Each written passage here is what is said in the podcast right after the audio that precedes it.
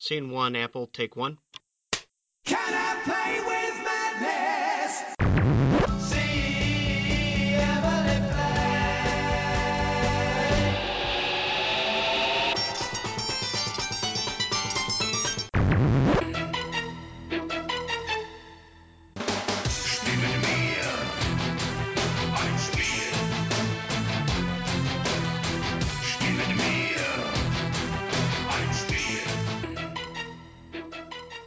Bonjour à toutes, bonjour à tous. Vous écoutez Playtime, l'émission d'Artzone Chronicles consacrée aux jeux de société pour le format Les Acteurs Ludiques. Si vous avez écouté les mensuels depuis le début de l'année, on vous aurez peut-être remarqué qu'on parle souvent d'un certain jeu qui a été multiprimé, qu'on a un peu comparé dans le dernier mensuel à Seven Wonders du fait euh, de son parcours avec euh, une multitude de prix sur l'année de sa sortie.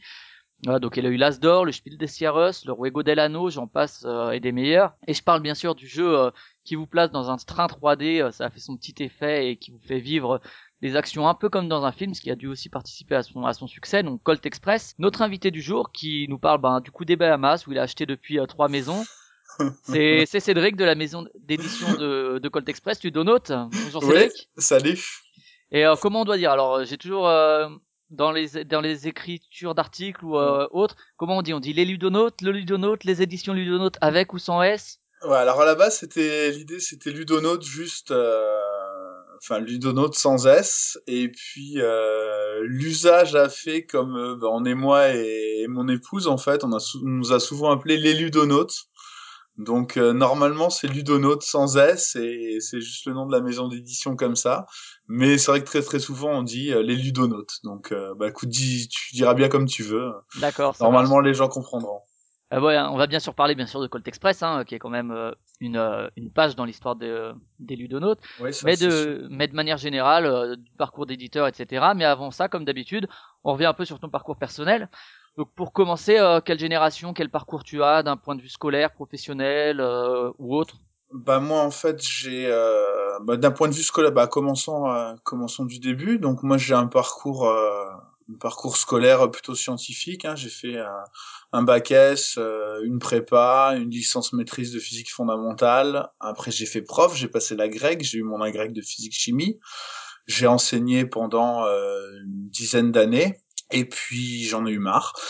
Et du coup j'ai euh, j'ai lancé la maison d'édition Ludonote donc avec mon épouse qui a eu à peu près le même parcours scolaire et, et professionnel que moi, parce qu'on était, on s'est rencontrés euh, sur les bancs de la fac de physique. Et donc on était tous les deux profs et puis euh, voilà, on a pris euh, un peu le temps parce que euh, que je dise pas de bêtises, moi j'ai, enfin elle d'abord a quitté l'éducation nationale en 2012 je crois. 2011. Euh, et moi, je l'ai quitté. Alors, je suis toujours en disponibilité, mais c'est comme si je l'avais vraiment, comme si je l'avais quitté. En tout cas, dans ma tête, je l'ai quitté euh, en novembre 2013. C'était quoi? C'était un ras-le-bol euh, du, de quoi? Du Bon, les auditeurs le savent, hein, je suis aussi en instit, euh, donc, Ouais. euh, donc voilà, c'était quoi? C'était le, le cadre euh, institutionnel C'était euh, la je- relation pédagogique C'était quoi? C'est c'est c'est c'est un petit peu les deux en fait. Enfin, c'est à mon avis l'un implique l'autre, mais euh, le sentiment de bah, de devoir faire des choses et d'être absolument convaincu que ce serait pas comme ça qu'il faudrait faire. Euh, le fait de bah, devoir euh, le- d'être très strict au niveau des cours, des de, du programme qu'il faut transmettre aux élèves. Les élèves décrochent parce qu'ils voyaient pas l'intérêt. Et moi, en tant que prof, je décrochais aussi parce que j'en voyais pas l'intérêt de leur apprendre ça à ce moment-là. J'avais toujours l'impression que c'était, enfin, qu'il y avait autre chose à faire, que euh, c'était pas, enfin, qu'on les formait à pas grand-chose d'utile en fait. D'accord. Est-ce que tu vois un lien avec justement un peu le monde ludique, euh, le monde du jeu de société? Est-ce que c'est un truc que euh, tu étais déjà joueur quand tu étais prof, Moi, j'imagine? j'étais, moi, j'étais déjà joueur quand j'étais prof. J'étais déjà joueur quand j'étais euh, gamin. Euh, je, On va revenir après un peu sur ouais, le voilà. ludique, je- mais- j'étais, j'avais même, bah, quand j'ai, pour revenir sur quand j'étais prof, hein, j'avais un club de jeux au lycée. euh, j'avais, euh, j'arrivais à, enfin voilà, je faisais, je faisais des choses. Et en fait, dans ma classe, je, ouais, con- convaincu en fait que on leur apprenait des trucs qui servaient à rien en fait. Et que au final les, les choses vraiment importantes c'était difficile d'arriver à les à, leur faire à leur dans- faire passer et, et on et tu vois c'est rigolo parce que quand euh, on a embauché quelqu'un au début de l'année en fait euh, du coup on a été confronté à bah, la lecture de CV des entretiens d'embauche etc Et tout ça, Et- le circuit et- scolaire et- français prépare pas à ça du et tout ça, tu te dis, mais en fait, ouais, quand j'étais prof, j'avais bien raison, en fait. euh, le, le circuit, le, le- c'est ça, la scolarité ne prépare pas du tout à ça, moi. Enfin, Ouais, en tout cas en Si- France, c'est vrai que c'est assez encyclopédique comme vision de l'éducation, alors que Ouais. t'as des, c'est vrai qu'il y a des, des pays où c'est plus tourné vers le professionnel, etc. Ça dépend. mais euh, tu vois, des, des trucs, des trucs très cons, hein, c'est que on est toujours, euh, on, est toujours dans l'éducation nationale, en tout cas, euh, bah, on est alors ça change un tout petit peu, hein, mais on est souvent très matière par matière. Il faut valoriser le contenu de ce que disent les élèves, les apprendre à recracher des choses, etc. Et je me rends compte que, bah, tu vois, quand on a embauché, on a reçu, euh, une, sais pas, une cinquantaine, une soixantaine de CV. Euh, Il y en a la moitié qui sont partis directement à la poubelle parce que ils étaient pas beaux, ils ressemblaient à rien. Euh, Ouais, parce que la forme, la forme n'allait pas du tout. Bon, d'accord, on embauchait quelqu'un un peu pour faire ce job-là. Hein, de ce qu'on embauchait, c'était un assistant d'édition, mais euh, tu vois, on on n'est pas du tout dans le. euh, et je pense que c'est vrai un peu partout pour avoir discuté avec d'autres gens après dans d'autres milieux, etc. On n'est pas du tout dans le. euh, Il y a une compétence, il faut absolument noter que celle-ci. Non, en fait, tu regardes absolument tout et euh, et il de manquait le un peu de transversalité, tu trouves, euh, de manière générale? oui, oui, et puis on est, tu vois les les, les trucs, euh, la transversalité pour l'éducation. na- Attends, je suis en train de faire un pamphlet anti-éducation nationale en fait, mais le, la transversalité, elle est surtout de se dire ah bah euh, on va prendre deux profs, on va les mettre en même temps euh, pour gérer le double d'élèves et puis ils vont faire de la transversalité, mais euh, c'est c'est à mon sens beaucoup beaucoup beaucoup plus profond que ça en fait, ce qu'il faudrait faire et et donc ça implique des vraies, vraies, vraies réformes en fait, et, et pas toujours que des réformes qui font euh, entre guillemets un peu chier les profs quoi, parce Ouais, que pas- t'as pas l'impression des- qu'elles pas sont des pour rustines, ça. mais plutôt des, pas des, juste des rustines, quoi. Des, Ouais, des- Tout à, tout à fait. D'accord. Et du coup, est-ce que euh, le passage, euh, on reviendra bien sûr sur la création des ludonotes, etc. Mais tu vois un lien entre, euh, est-ce que tu as réutilisé, tu parlais de compétences, des, des compétences, des, des choses que tu avais quand tu étais enseignant euh, dans le, dans la maison d'édition, euh, que ce soit le côté bon pédagogique, c'est plus quand on est animateur ou quoi. Mais euh, est-ce qu'il y a quand même un peu de ça ou euh, finalement c'est deux choses très différentes et tu vois pas finalement la, la filiation entre les deux? Il y a, y a le, le, le côté, le côté pédagogique dans la transmission, elle est, euh, elle est, elle est là en fait. Hein, elle est clairement, elle est, elle est présente. Euh, le côté, bah, je parle en public quand je fais des animes sur des festivals, etc. ça, c'est, mais c'est quelque chose que j'ai toujours aimé faire en fait. Enfin, quand j'étais prof, c'était vraiment pas ça qui me posait souci euh, de devoir faire l'imbécile dans une estrade pour capter de l'attention. C'est, enfin, c'est quelque chose qui a toujours été assez naturel pour moi. Donc là, ça continue à l'être. Et, et en fait, écrire une règle du jeu, par contre, pour le coup, ça serait entre guillemets comme faire un cours. Et euh, quand je vois le temps que je passe euh, pour écrire une règle. Euh, et le temps que je passe, c'est quand j'étais prof pour concevoir un cours. Euh, Il y a, une, il y a une, une différence qui est, euh, bah, tu vois, un cours d'une heure, tu, tu prends, euh, tu prends une heure, allez deux heures à le préparer, trois heures, quatre heures grand maximum. Mais une règle que tu expliques en dix minutes, tu prends des jours et des semaines à l'écrire en fait. Sur chaque petite virgule, sur chaque petit mot, Ouais. euh, pour éviter l'ambiguïté. euh. C'est c'est ça. Donc en fait, tu te dis, mais finalement, euh... puis enfin, après je critique pas le pro- les profs, hein, parce que c'est juste infaisable en tant que prof. Tu peux pas passer, euh... tu peux pas passer euh, trois semaines pour faire dix minutes de cours. Mais enfin, ça, tu vois la, petite différence qu'il y a entre les deux. Par contre, ce qui m'a servi clairement dans ma, alors pas forcément ce que j'ai fait en tant que prof, mais ma formation de manière générale, c'est le côté, euh, le côté un peu matheux pour euh, quand t'équilibres un jeu, quand tu réfléchis à, euh, ouais, quand t'es, quand t'es dans l'équilibrage d'un jeu euh, très régulièrement, euh, je repose des équations avec des x, des y, euh, je réfléchis à tout ça, quoi. Puis la, la, la forme d'esprit, la, la, la, structure de, enfin le, la, la structure de raisonnement, le, la recherche de la faille dans, dans une règle, Ouais, ouais. euh, voir est-ce que c'est cassé, est-ce que ça l'est pas, euh, comment est-ce que tu peux faire pour euh, faire dérailler le système, ça, ça implique de, bah, de bien analyser tout et de et ça je pense qu'une formation scientifique euh, elle est elle est utile pour ça en fait.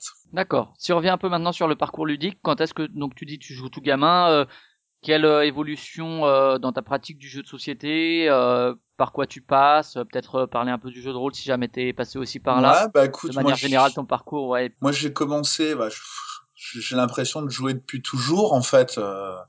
J'ai commencé, on va dire, avec, enfin, les premiers jeux de société dont je me euh, rappelle, euh, après les, les trucs très très classiques de la petite enfance, on va dire, c'est, euh, je sais pas, vers 10-12 ans, j'ai dû commencer à jouer à Super Gang, à Blood Bowl, à Full Metal Planet, euh, La Fureur de Dracula, ces choses-là.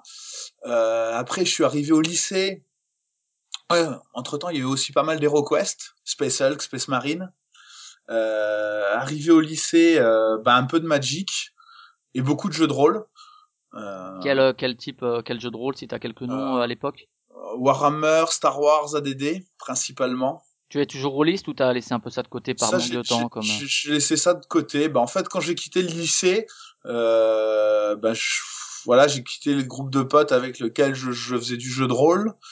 Euh, été en prépa, donc pendant deux ans, j'ai pas fait grand chose d'un point de vue ludique. Hein. Euh, j'ai beaucoup bossé, et puis après, quand je suis revenu à la fac, euh, j'étais plutôt, j'ai fait pas mal de jeux vidéo à ce moment-là.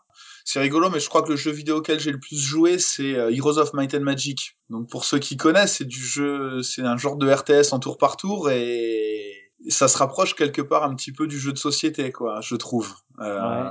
Dans le veux, sens où, Il y a eu une adaptation, je crois, en jeu de société, euh, il me semble, euh, ouais, il y a de la licence, je sais plus ce y a- que ça valait, mais... Bah alors le jeu en lui-même valait pas grand chose. Hein. Euh, c'est peut-être, je l'ai racheté il y a deux ans ou trois ans à SN, je sais plus, euh, parce que bah, fan d'Heroes of Might and Magic, je voulais absolument l'acheter. le, le, le 3 reste ton truc de référence comme Ah ouais. Heroes 3, c'était c'était des heures et des heures et des heures passées dessus quoi. Ça c'était c'était vraiment super chouette. Je me rappelle avoir fait plein de maps et de choses comme ça. Enfin c'était c'était vraiment vraiment vraiment top. Euh, et puis après, bah, je suis revenu sur les jeux de société. Euh, je suis revenu sur les jeux de société après finalement, après la, après ma, Euh, quelle, quelle année? Fin des années 90 par là? Ouais, peu avant? on va dire que j'ai dû lâcher un petit peu. Donc j'ai lâché le jeu de rôle, le Magic en 96 quand j'ai eu mon bac, et j'ai dû revenir. Allez, peut-être cinq ans, cinq ans plus tard, 2001. D'accord, euh, Quand ça commençait petit à petit à, à se populariser un peu en France. Ouais. euh, Ouais, là j'ai j'ai rattaqué avec euh, avec du civilisation, avec du Catan de joueurs. Et donc là j'étais avec mon épouse du coup puisqu'on s'est connus à la à la fac, je crois que je l'ai dit au début. Donc là on est retombé un peu ensemble euh, là-dedans. Enfin on a été sur une petite boutique de jeux du côté de Chambéry Grenoble où on était à l'époque. Donc on a racheté des jeux, on s'est remis à jouer. Et puis on a été muté sur Istres, donc là où je suis, euh, où je suis, où, on est aujourd'hui encore. Et, euh, là, on a eu la chance. Enfin, d'un point de vue ludique, c'est une ville qui est assez chouette parce qu'il y, y avait une assoce de, une assoce de jeux. Il y avait une belle ludothèque. Donc du coup, on a, euh, bon, on s'est inscrit à la ludothèque. On a commencé à louer des jeux. On a loué des, euh, voilà, les aventuriers du rail, euh, ce genre de choses. Euh, on a été au club de, on s'est inscrit au club de, jeux de société de la ville. Et puis euh, en 2004, je crois, ou 2005, 2005, on va au festival, on va par hasard au festival de Cannes des Jeux. C'était un peu un tournant. On va par hasard parce que euh, ben, on venait d'avoir notre euh, non, ma, ma femme était enceinte de notre deuxième fille et on s'est dit bon, on va se prendre un week-end cool. Donc on s'était, euh, on a dit on va se prendre un week-end euh, sur la Côte d'Azur. On avait loué un hôtel, je crois, Juan-les-Pins, en se disant on va faire, on avait pris un super hôtel, on s'est dit on va se faire plaisir. Il y avait jacuzzi, euh, sauna et tout le bordel dans l'hôtel. et finalement, vous en avez même pas profité, si quand même un peu? Rien du tout. Ouais. En fait, sur la route, on voit euh, le panneau euh, quand on arrive à Cannes, euh, Festival des Jeux de Cannes. On se dit, oh bah on va y aller. Donc on arrive le vendredi soir et on se dit bon bah on, on s'arrête à l'hôtel et puis on se dit bon on va aller faire un tour. Et donc là on va Le faire tour un a tour. duré tout le week-end. Et le tour a duré tout le week-end. On est reparti, le, on- enfin le, le samedi, on est parti à 10 heures, on est revenu, il était euh, 4 heures du mat, euh, avec les off et tout. Enfin, c'était euh, c'était juste génial. On est revenu notamment avec un jeu sous le bras qui est Dungeon Twister, où on a fait des parties et des parties. Euh, je sais pas combien de parties on a pu faire de ce jeu-là, mais euh, des centaines, c'est sûr. Et puis, bah, puis tout ce qui, qui va avec, quoi. On a vraiment découvert un, un monde euh, super Ouais, super riche, tout le ouais, ouais. public, tout le même le milieu professionnel aussi qui est Le milieu, c'est qui ça. déjà et qui est toujours euh, relativement accessible aussi. euh. Ouais, des, des gens vraiment super super sympas quoi. Très rapidement, on a discuté avec. euh, bah après, on est revenu d'année en année, donc c'est des gens qu'on a revus euh, bah, jusqu'en 2009 où on a lancé, on s'est vraiment décidé. euh, en fait, c'est en mars 2009, en revenant d'un festival de Cannes encore, qu'on a décidé de lancer euh, de lancer Ludonaut. Moi, entre temps, j'avais des protos de jeux euh, qui étaient dans les cartons. Je les avais montrés à des à des éditeurs. Euh, on a on a vraiment bien discuté. On a enfin, on a eu l'occasion d'avoir des gens. Enfin, je pense à certains éditeurs. euh, Je pense aux Belges de Repos. Je pense à Hicham de Matago. Enfin, tu vois, des gens comme ça avec qui. euh, Enfin, au moment où on s'est lancé, quoi, c'était des gens qui étaient, euh, enfin, qui sont toujours d'ailleurs, mais super adorables et qui qui nous ont aidés par leurs conseils, par leur gentillesse, leur accessibilité, etc. Quoi. Et c'est un peu grâce à ça et c'est c'est des gens, des gens comme ça en fait qui nous ont vraiment donné envie de de rentrer dans ce milieu-là en fait. De manière professionnelle, tu veux dire. euh? Ouais, ouais, ouais, ouais. D'accord. Et donc si on revient un peu maintenant justement un peu sur euh, comment est-ce que tu joues, euh, quel type de jeu actuellement tu joues, euh, dans ouais que ce soit quelques jeux cultes que tu ressors encore ou bien des jeux plus récents qui vraiment t'ont marqué, qui sont vraiment euh, des incontournables pour toi? Alors, moi, je, je, je, je, suis vraiment arrivé dans le jeu par l'école à l'allemande, en fait. Les jeux de cube en bois, euh, il y a un- une époque, je ne jurais que par le cube en bois, et, et le dé, c'était une hérésie absolue. Et je, je, je, je kiffais à me casser la tête sur des jeux. Donc, moi, mes premiers jeux, euh, vraiment, mes gros, gros coups de cœur, c'était des Cayus, des Puerto Rico, euh, j'adorais Amitis, sorti chez Istari aussi. Euh, enfin voilà, ce type de jeu. Je t'avoue qu'au jour d'aujourd'hui, ça me lasse. Quasiment l'intégralité de la production récente de ce type de jeu-là m'intéresse de moins en moins parce que j'ai l'impression que j'y ai déjà joué en permanence. Et que ça a un peu resté euh, en arrière de l'évolution aussi euh, des Ouais. quelques dernières années. Et, et je, de plus en plus, j'aime le, je me rapproche en fait plus un petit peu, on va dire, du jeu à l'américaine, du, je, je kiffe un espèce de mélange aussi entre les deux parce qu'on reviendra bien sûr sur euh, la ligne éditoriale de, des, Ouais. des Ludonautes, mais c'est vrai que c'est ce qu'il y a écrit sur le site, c'est vraiment le l'adéquation mécanique thème euh, que tu recherches aussi en tant que joueur maintenant C'est et ça. fait que c'est ça que tu aimes éditer C'est également. c'est ça que j'aime méditer. C'est-à-dire que pour moi, il faut que le jeu, qu'il se passe quelque chose, en fait. Que t'aies vécu quelque chose quand t'as, quand t'as fait ta partie, qui, euh, voilà, qui se, qui se passe, qui se passe quelque chose. Que t'aies vécu une histoire, quoi. Que t'as pas juste résolu un problème mathématique. D'accord, ouais, donc Et- euh, vraiment il y a du donc- vécu euh, dans la ouais. partie, ouais. Et puis, donc, bah, les, les jeux auxquels je joue beaucoup, beaucoup en ce moment, il y a, euh, alors il y a deux types de jeux. Il y a le petit jeu du café, en fait. Euh, en ce moment, on joue beaucoup avec mes enfants à Tichou. Euh, tous les midis, après le repas, on fait un ou deux Tichou. Donc bon, là, on est dans du jeu abstrait, hein. Enfin, c'est du jeu de cartes, du petit jeu de pli, mais euh, enfin voilà, ça dure pas très longtemps et on joue beaucoup, beaucoup, beaucoup à ça. Euh, comme grosse claque ludique récemment, c'est la dernière, c'est Pandémie Legacy. D'accord, ouais, donc Pan- relativement récent, ouais. euh. Pan- Pandémie Legacy, bah, euh, je l'ai récupéré à SN, euh, et puis un mois plus tard, on l'avait fini, quoi. Ouais, donc euh, quand même une vingt- euh, vous avez fait en combien de parties une On quinzaine, euh, On en a fait, on en a fait 13, 13, ouais, donc euh, on en a fait 13, et, euh, et T'avais on essayé le, le risque Legacy également ou pas? J'a- J'avais pas essayé Risk Legacy. Euh, Il y avait plein de gens qui me disaient euh, Risk Legacy c'est c'est vachement bien et tout et j'avoue être resté sur un a priori assez négatif du risque en fait en me disant j'ai pas vraiment envie de rejouer à Risk.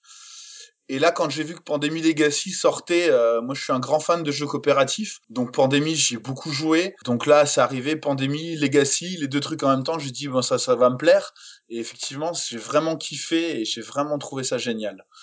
Et du coup, il y a Seafall qui doit sortir également dans ce format, c'est un truc vers lequel tu penses te diriger aussi? Ouais, je pense que ça fait aucun doute que celui-là il va venir, euh, il va venir dans ma ludothèque et qu'on va y jouer quoi. Et euh, si aujourd'hui, bon, c'est toujours euh, pour les professionnels du monde ludique, c'est toujours compliqué que ce soit des auteurs ou des éditeurs de jouer à d'autres choses que ce qui que ce qu'ils éditent ou que ce qu'ils créent, parce qu'il y a tout l'équilibrage, etc., qui demande euh, d'y jouer beaucoup.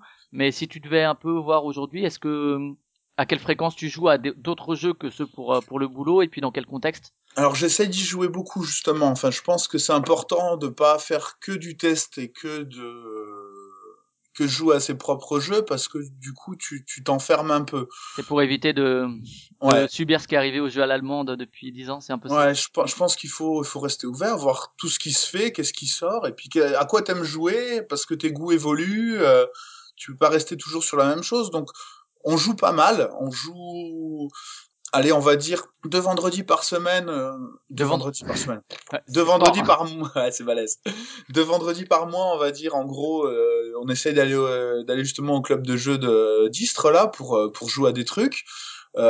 Très régulièrement, on ramène des jeux. Enfin, tu vois, des scènes, j'ai Des ramené... jeux, des jeux édités ou des, des non, non, non, non, des jeux Des jeux édités. édités, ouais. Des scènes, j'ai dû ramener une, une quinzaine de jeux. Et puis, bah, voilà, on les a presque, on y a presque tous joué depuis. Donc, euh, bon, on essaye de jouer à beaucoup de choses. Alors, il y a plein de trucs qui sont, qui ont été mis de côté parce que, euh, Pas assez pas- originaux ou pas. euh, Ouais, puis pas bon, il y a, y, a, y a Pandémie Legacy qui a fait qu'on a joué que à ça. Mais on essaye de jouer, euh, je pense qu'en moyenne, on doit quand même être à une partie ou deux euh, de jeux euh, édit, enfin de vrais jeux édités qui sont pas de nous euh, par par euh, par semaine facile en fait. D'accord, euh, ouais, donc quand même euh, de manière relativement régulière. Donc en, en, en groupe de joueurs, quoi, euh, de manière relativement classique. Ouais, en groupe de joueurs ou avec euh, ou avec mes enfants ou euh, avec des potes qui viennent à la maison ou avec mes parents ou avec euh, enfin voilà avec euh, D'accord. populations euh, diverses et variées.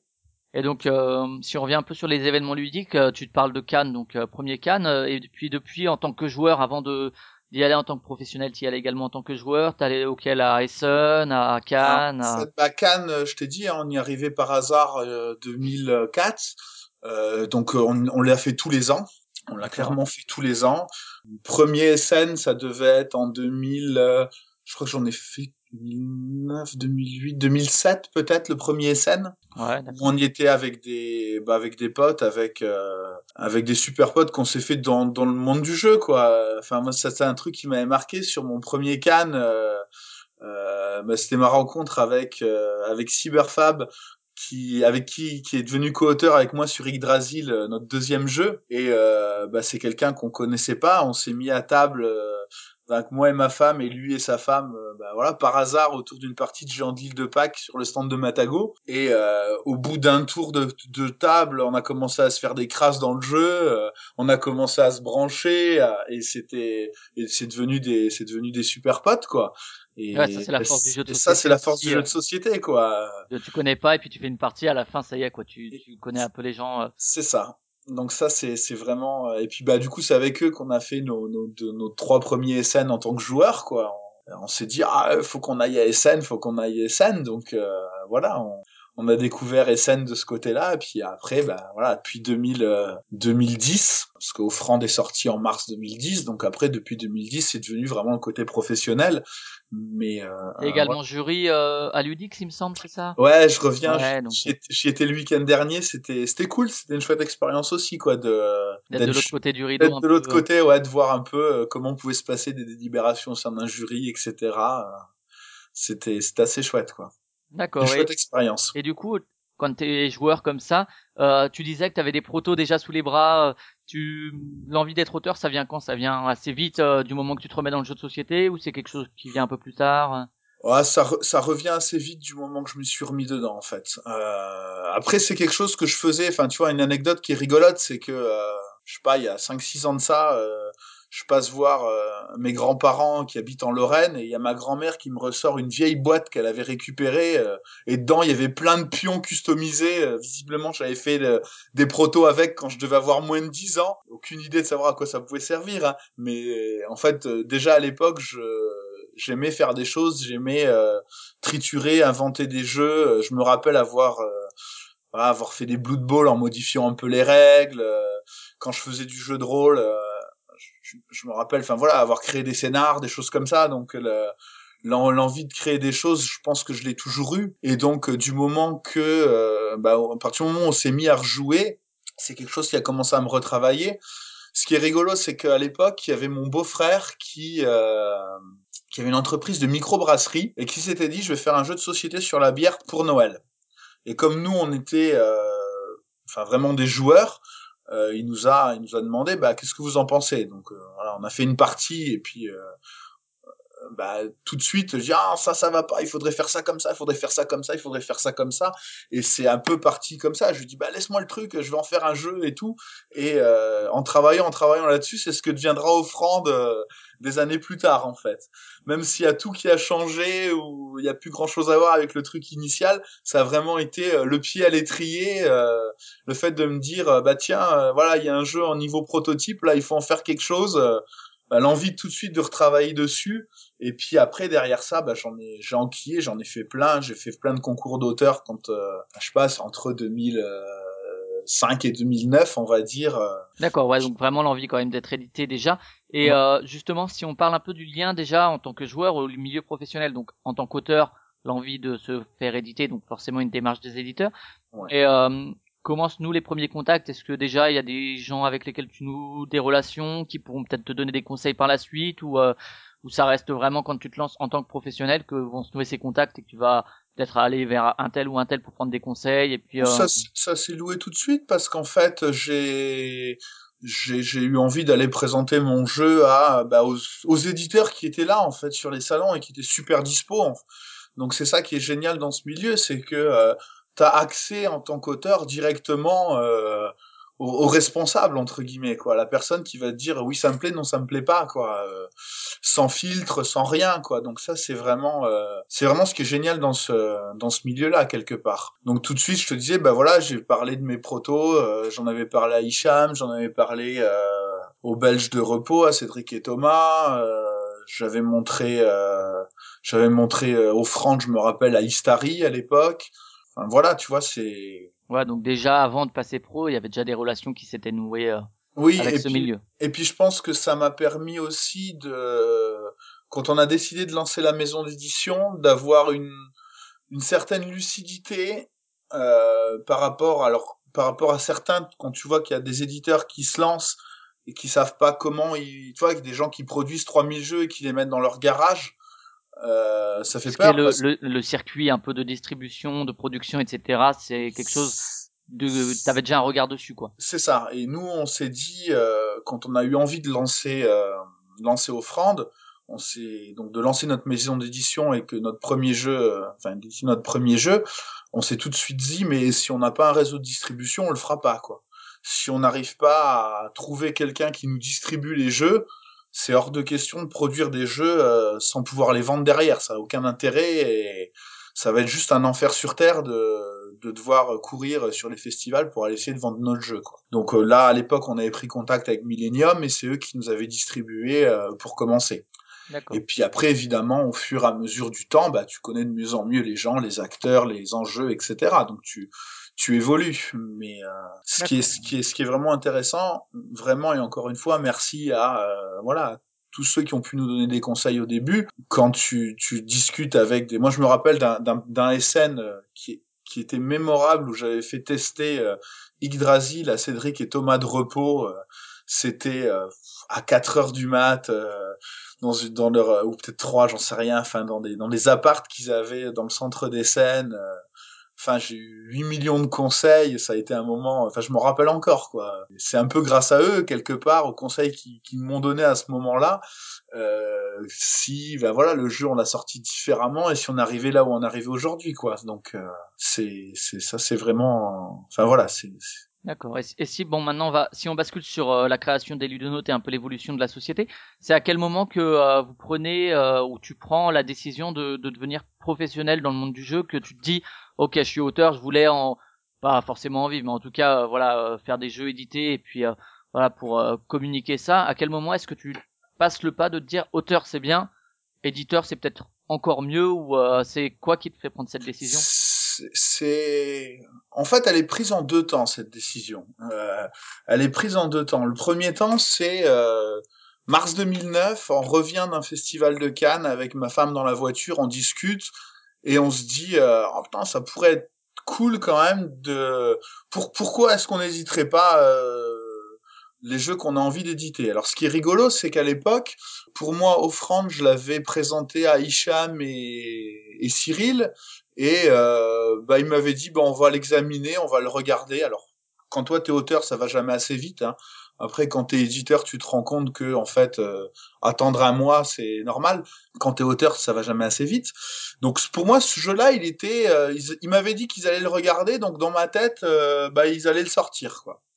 Et donc du coup, on s'était dit, j'avais bossé déjà avec Fabrice sur Yggdrasil, et on s'est dit, bah, Yggdrasil, plutôt que de courir derrière euh, un éditeur, on... est-ce que ça pourrait pas être bien de De s'en occuper nous-mêmes. ouais. Donc à l'époque, on était tous les deux profs, hein, donc on était euh, tous les deux profs agrégés, donc on, enfin, on gagnait bien notre vie. hein, Il y a pas, c'était absolument pas une raison financière qui nous poussait à faire ça. On s'est dit, bah écoute, on a quatre ronds de côté, on va tenter le coup, on va le faire. Écoute, des jeux, on en vendra bien. Euh, on va pas faire euh, 2000 jeux et puis euh, ne rien vendre du tout. Hein. Donc, euh, allez, bon an mal an, on va arriver. Si on gagne pas de sous, c'est pas grave. euh, on va essayer juste de pas en perdre et puis ça nous fera une expérience. On verra ce- que c'est, si ça nous plaît ou si ça nous plaît pas. Et puis euh, le temps passe, Yggdrasil, bah euh, justement le SN 2009 où on le fait tester aux, aux Belges de repos, ils nous convainquent qu'il y a plein de boulot dessus encore. Et puis là on se dit bah finalement on a Offrande qui est dans les cartons. Et euh, le jeu, le, jeu, il fonctionne dans l'état, il fonctionne. Il n'y a pas grand chose à y changer. Donc, euh, bah, on a décidé de lancer notre boîte d'édition. Euh, C'est un peu couillon d'attendre que quelqu'un d'autre nous l'édite.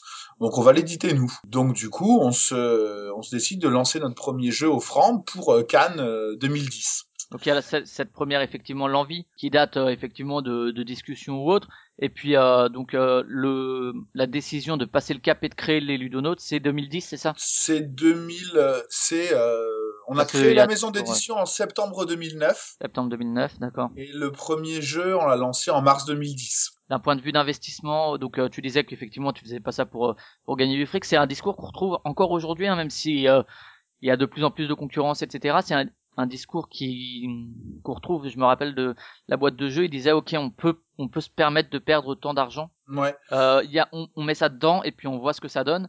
Euh, si ça foire, bah ça foire. Et puis sinon, bah on essaiera de continuer. Mais c'est vrai que c'est un peu, un peu cette idée-là aussi. C'est euh, ok, on essaye et puis on verra bien ce que ça donne. C'est pas Ouais.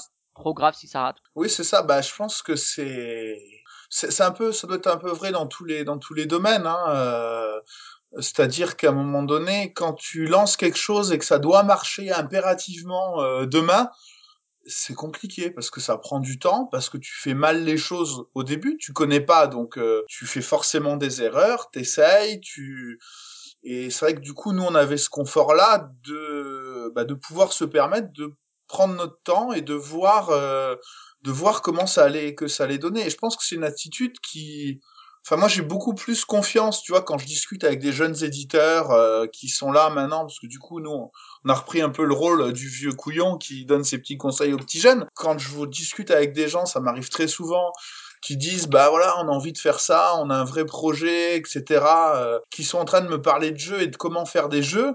J'ai beaucoup plus confiance en eux que ceux qui viennent avec un discours, euh, ben voilà, on va faire de l'argent et euh, je sors de mon école de commerce et je sais comment on fait de l'argent. Enfin, tu vois, on en a vu, euh, je citerai pas de nom d'éditeurs euh, qui n'existent plus actuellement, qui sont venus avec des business models euh, très rodés et très sortis d'école de commerce. Ils sont plus là aujourd'hui, quoi. Mais du coup, quand tu te dis ok, je peux perdre tant, tant d'argent selon le jeu que tu veux produire, est-ce que quelque part, euh, c'est pas un moyen aussi de, de se dire, euh, enfin, est-ce que ça te met pas for- forcément moins de moins de pression du fait de tu peux le perdre donc du coup même si le jeu est pas parfait c'est pas grave parce que enfin mais même que ce soit conscient inconscient je sais pas à quel Ouais, non, mais en fait, c'est pas, c'est pas vraiment dans la perfection du jeu. Moi, j'ai toujours resté, enfin, je suis toujours quelqu'un d'assez perfectionniste et un peu, euh, parfois, ça peut penser à, d'argent Ouais, à perdre moi, à j'avais, envie de faire le, bah, sur Offrande, euh, j'avais vraiment envie de faire un jeu tel le mieux possible, en fait, tu vois. Euh, et, mais le but n'était pas, j'avais pas l'ambition de gagner de l'argent avec parce que j'en avais déjà. Et j'avais comme ambition sur Offrande de faire le meilleur jeu possible et de bah, de pas perdre du pognon parce que t'as pas forcément envie d'en perdre, mais d'avoir cette expérience-là en fait. Si tu veux, pour moi, c'était comme euh, me payer un voyage. Tu vois, tu vas faire quelque chose, tu vas vivre quelque chose et puis euh, bah, après on verra tu verras si et, un et, voyage et, ou pas et ça. Et deux choses sur offrande, enfin deux choses qui sont importantes. Moi, je me rappelle quand on a sorti le jeu, euh, tout de suite à l'époque, on rentre dans la ludothèque idéale de Bruno Feduti. Donc, euh, alors depuis, il a, il a changé le forme de son site. Il y a plus vraiment la bibliothèque idéale, la ludothèque idéale. Mais, enfin, tu vois, t'arrives là et et t'as euh, un monsieur du jeu de société qui te dit, euh, ah, ce que t'as fait, c'est top. Donc, euh, du coup, tu, enfin, ça Déjà le fait, succès d'estime, ouais, euh, qui... ça, ça- ça fait super plaisir. Je me rappelle dans la foulée, il y a euh, François Hafner qui nous met trois cœurs sur sur Jeux Soc. Tu te dis putain, tous les gens qui qui sont enfin qui sont critiques de jeux de société euh, trouvent que ce que t'as fait c'est super. Donc c'est génial. Après euh, le jeu on n'en a pas vendu des beaucoup parce que en termes de com euh, on était euh, ça fait pas faire hein. Nous enfin voilà, on, on arrivait on, arrive à faire des jeux mais on sait pas forcément les vendre. En tout cas, on a un super succès d'estime et on prend vraiment énormément de plaisir à faire ça. Et on se dit mais bon bah maintenant arrêtons de déconner quoi. On a on a lancé le premier pour pour voir. On a vu, on a envie d'y retourner et on a envie que ça se pérennise parce qu'on a envie de continuer à faire ça. Et donc euh, bah, le second jeu c'est Yggdrasil et Yggdrasil on l'a plus on ne l'a plus sorti dans le même esprit qu'Offrande, c'est-à-dire qu'on l'a sorti en se disant bon bah on va refaire un bon jeu, on va essayer de tout casser avec ce jeu-là et on va essayer en plus de voir s'il y a moyen d'en vivre derrière pour pouvoir ne faire que ça. Bah Yggdrasil a relativement bien marché, on a dû sortir euh, 11 000 boîtes je crois en tout. Et puis c'est c'est c'est au moment de la de- du lancement d'Yggdrasil, c'est pour ça que je disais qu'il y avait deux temps en fait, c'est qu'on a lancé Offrande pour voir ce que c'était. Aussi bien ça nous aurait pas plu, on aurait arrêté le truc là, euh, enfin voilà, c'était pas grave. Et Yggdrasil, on l'a vraiment lancé en se disant, bah là, euh, oui, on va faire un jeu et puis on va, euh, on- devient, en tout cas, on a la volonté de devenir des vrais éditeurs de jeux avec euh, avec Yggdrasil et ce qui va se faire par la suite, en fait. D'accord. Et euh, donc euh, au niveau des risques, t'en as parlé, voilà, c'était On un, un pari du premier jeu, donc tu disais les risques étaient relativement mesurés. Vous avez fait ça quand même en, en sachant un peu ce que vous ce que vous risquez, et puis en vous disant bon bah si ça marche pas, c'est pas grave. Euh, déjà, il y avait, t'as pu prendre des conseils dans dans le milieu du jeu de société à ce moment-là? Oui, bah c'est ce que je te disais, hein, avec euh, beaucoup beaucoup d'intervenants, euh, d'éditeurs, euh, Mais pas, nous pas- ont beaucoup ouais, pas, conseillé. pas tellement sur le jeu en lui-même, mais plus sur le que ce soit Yggdrasil ou Offrande, plus sur euh, où produire, Ah bah si, euh, si, choisir comme distributeur, etc. Oui, oui, bah oui, ça on a, bah on- ça qui, où produire et qui choisir comme distributeur, ça on l'a, on a eu ces conseils-là euh, avant pour offrande déjà en fait. C'est-à-dire que offrande déjà, on avait discuté avec, euh, bah avec ouais les, les, les gens que j'évoquais tout à l'heure, quoi, qui nous avaient déjà dit, euh, bah, quels étaient les, bah, le, format de distribution, comment est-ce qu'on faisait pour euh, vendre un jeu, comment est-ce, où est-ce qu'il y avait des usines qui produisaient des jeux. Donc on avait déjà demandé des, enfin tu vois, Frand, on bossait déjà avec Ludofact à l'époque. Euh, pour la distribution, on avait demandé à Asmodée, on avait demandé à Millennium. Donc euh, Millennium nous avait dit ok, pas de souci. Asmodée euh, était pas trop chaud pour nous distribuer au début, donc euh, bon, bah, As- Millennium ayant dit oui, c'était très bien. Donc euh, tu vois, on avait quand même déjà le. Quand je dis qu'Offrand, on l'a fait en amateur, je pense qu'on l'a fait en amateur dans l'état d'esprit et mais qu'on l'avait quand même fait sérieusement. On a quand même cherché à faire le boulot euh, de distribution, de communication, de fabrication, de, enfin tu vois, d'avoir tous les, de, de le faire sérieusement, mais sans trop d'enjeux. D'accord. ouais. C'est ça en fait. Et à Yggdrasil, on s'est dit, on va le faire sérieusement, mais en plus, on va essayer de gagner de l'argent avec pour pouvoir essayer d'en vivre après en fait. Ouais, donc il y a quand même une évolution un peu de de la vision de ce que vous vouliez faire entre effectivement Offrande qui était on verra et Yggdrasil ou euh, même si tu gardes ton métier à côté forcément pendant un certain temps parce qu'en Oui. vivre ça reste compliqué même aujourd'hui hein, pour des éditeurs qui se lancent ou euh, même euh, des éditeurs qui sont lancés depuis des années. Je me rappelle d'Arnaud Urbon de Ilopelli avec qui on avait discuté qui est obligé d'avoir encore son métier à côté. Mais effectivement à partir d'Yggdrasil où tu vois que Offrande bah ça a son succès d'estime, euh, que finalement ça te plaît aussi et que tu y mets de, de l'affect dans ce métier et que c'est quelque chose que tu as envie de continuer.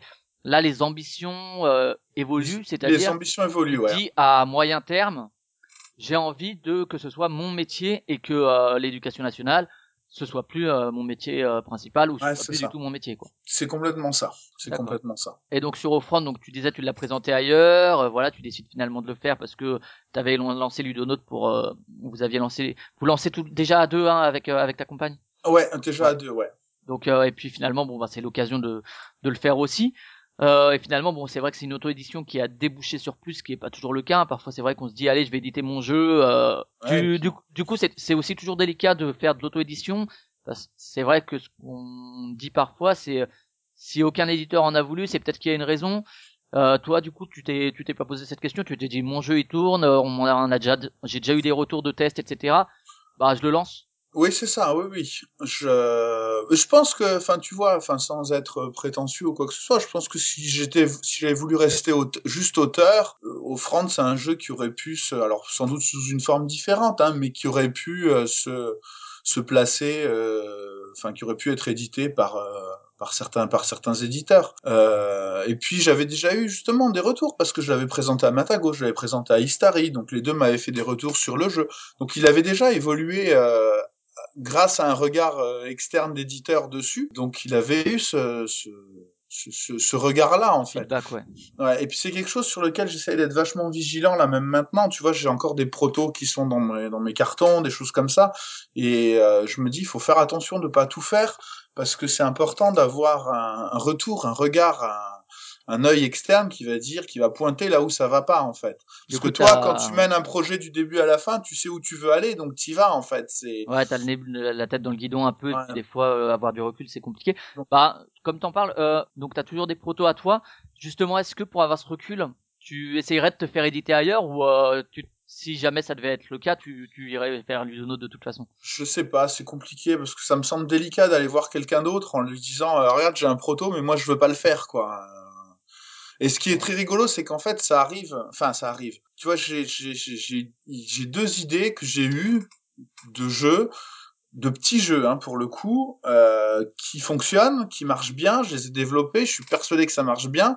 Euh, les les gens à qui j'ai fait tester trouvent ça bien, mais ça rentre pas dans notre ligne éditoriale. c'est pas des jeux qui racontent des histoires, c'est des et du coup, je sais pas quoi en faire en fait.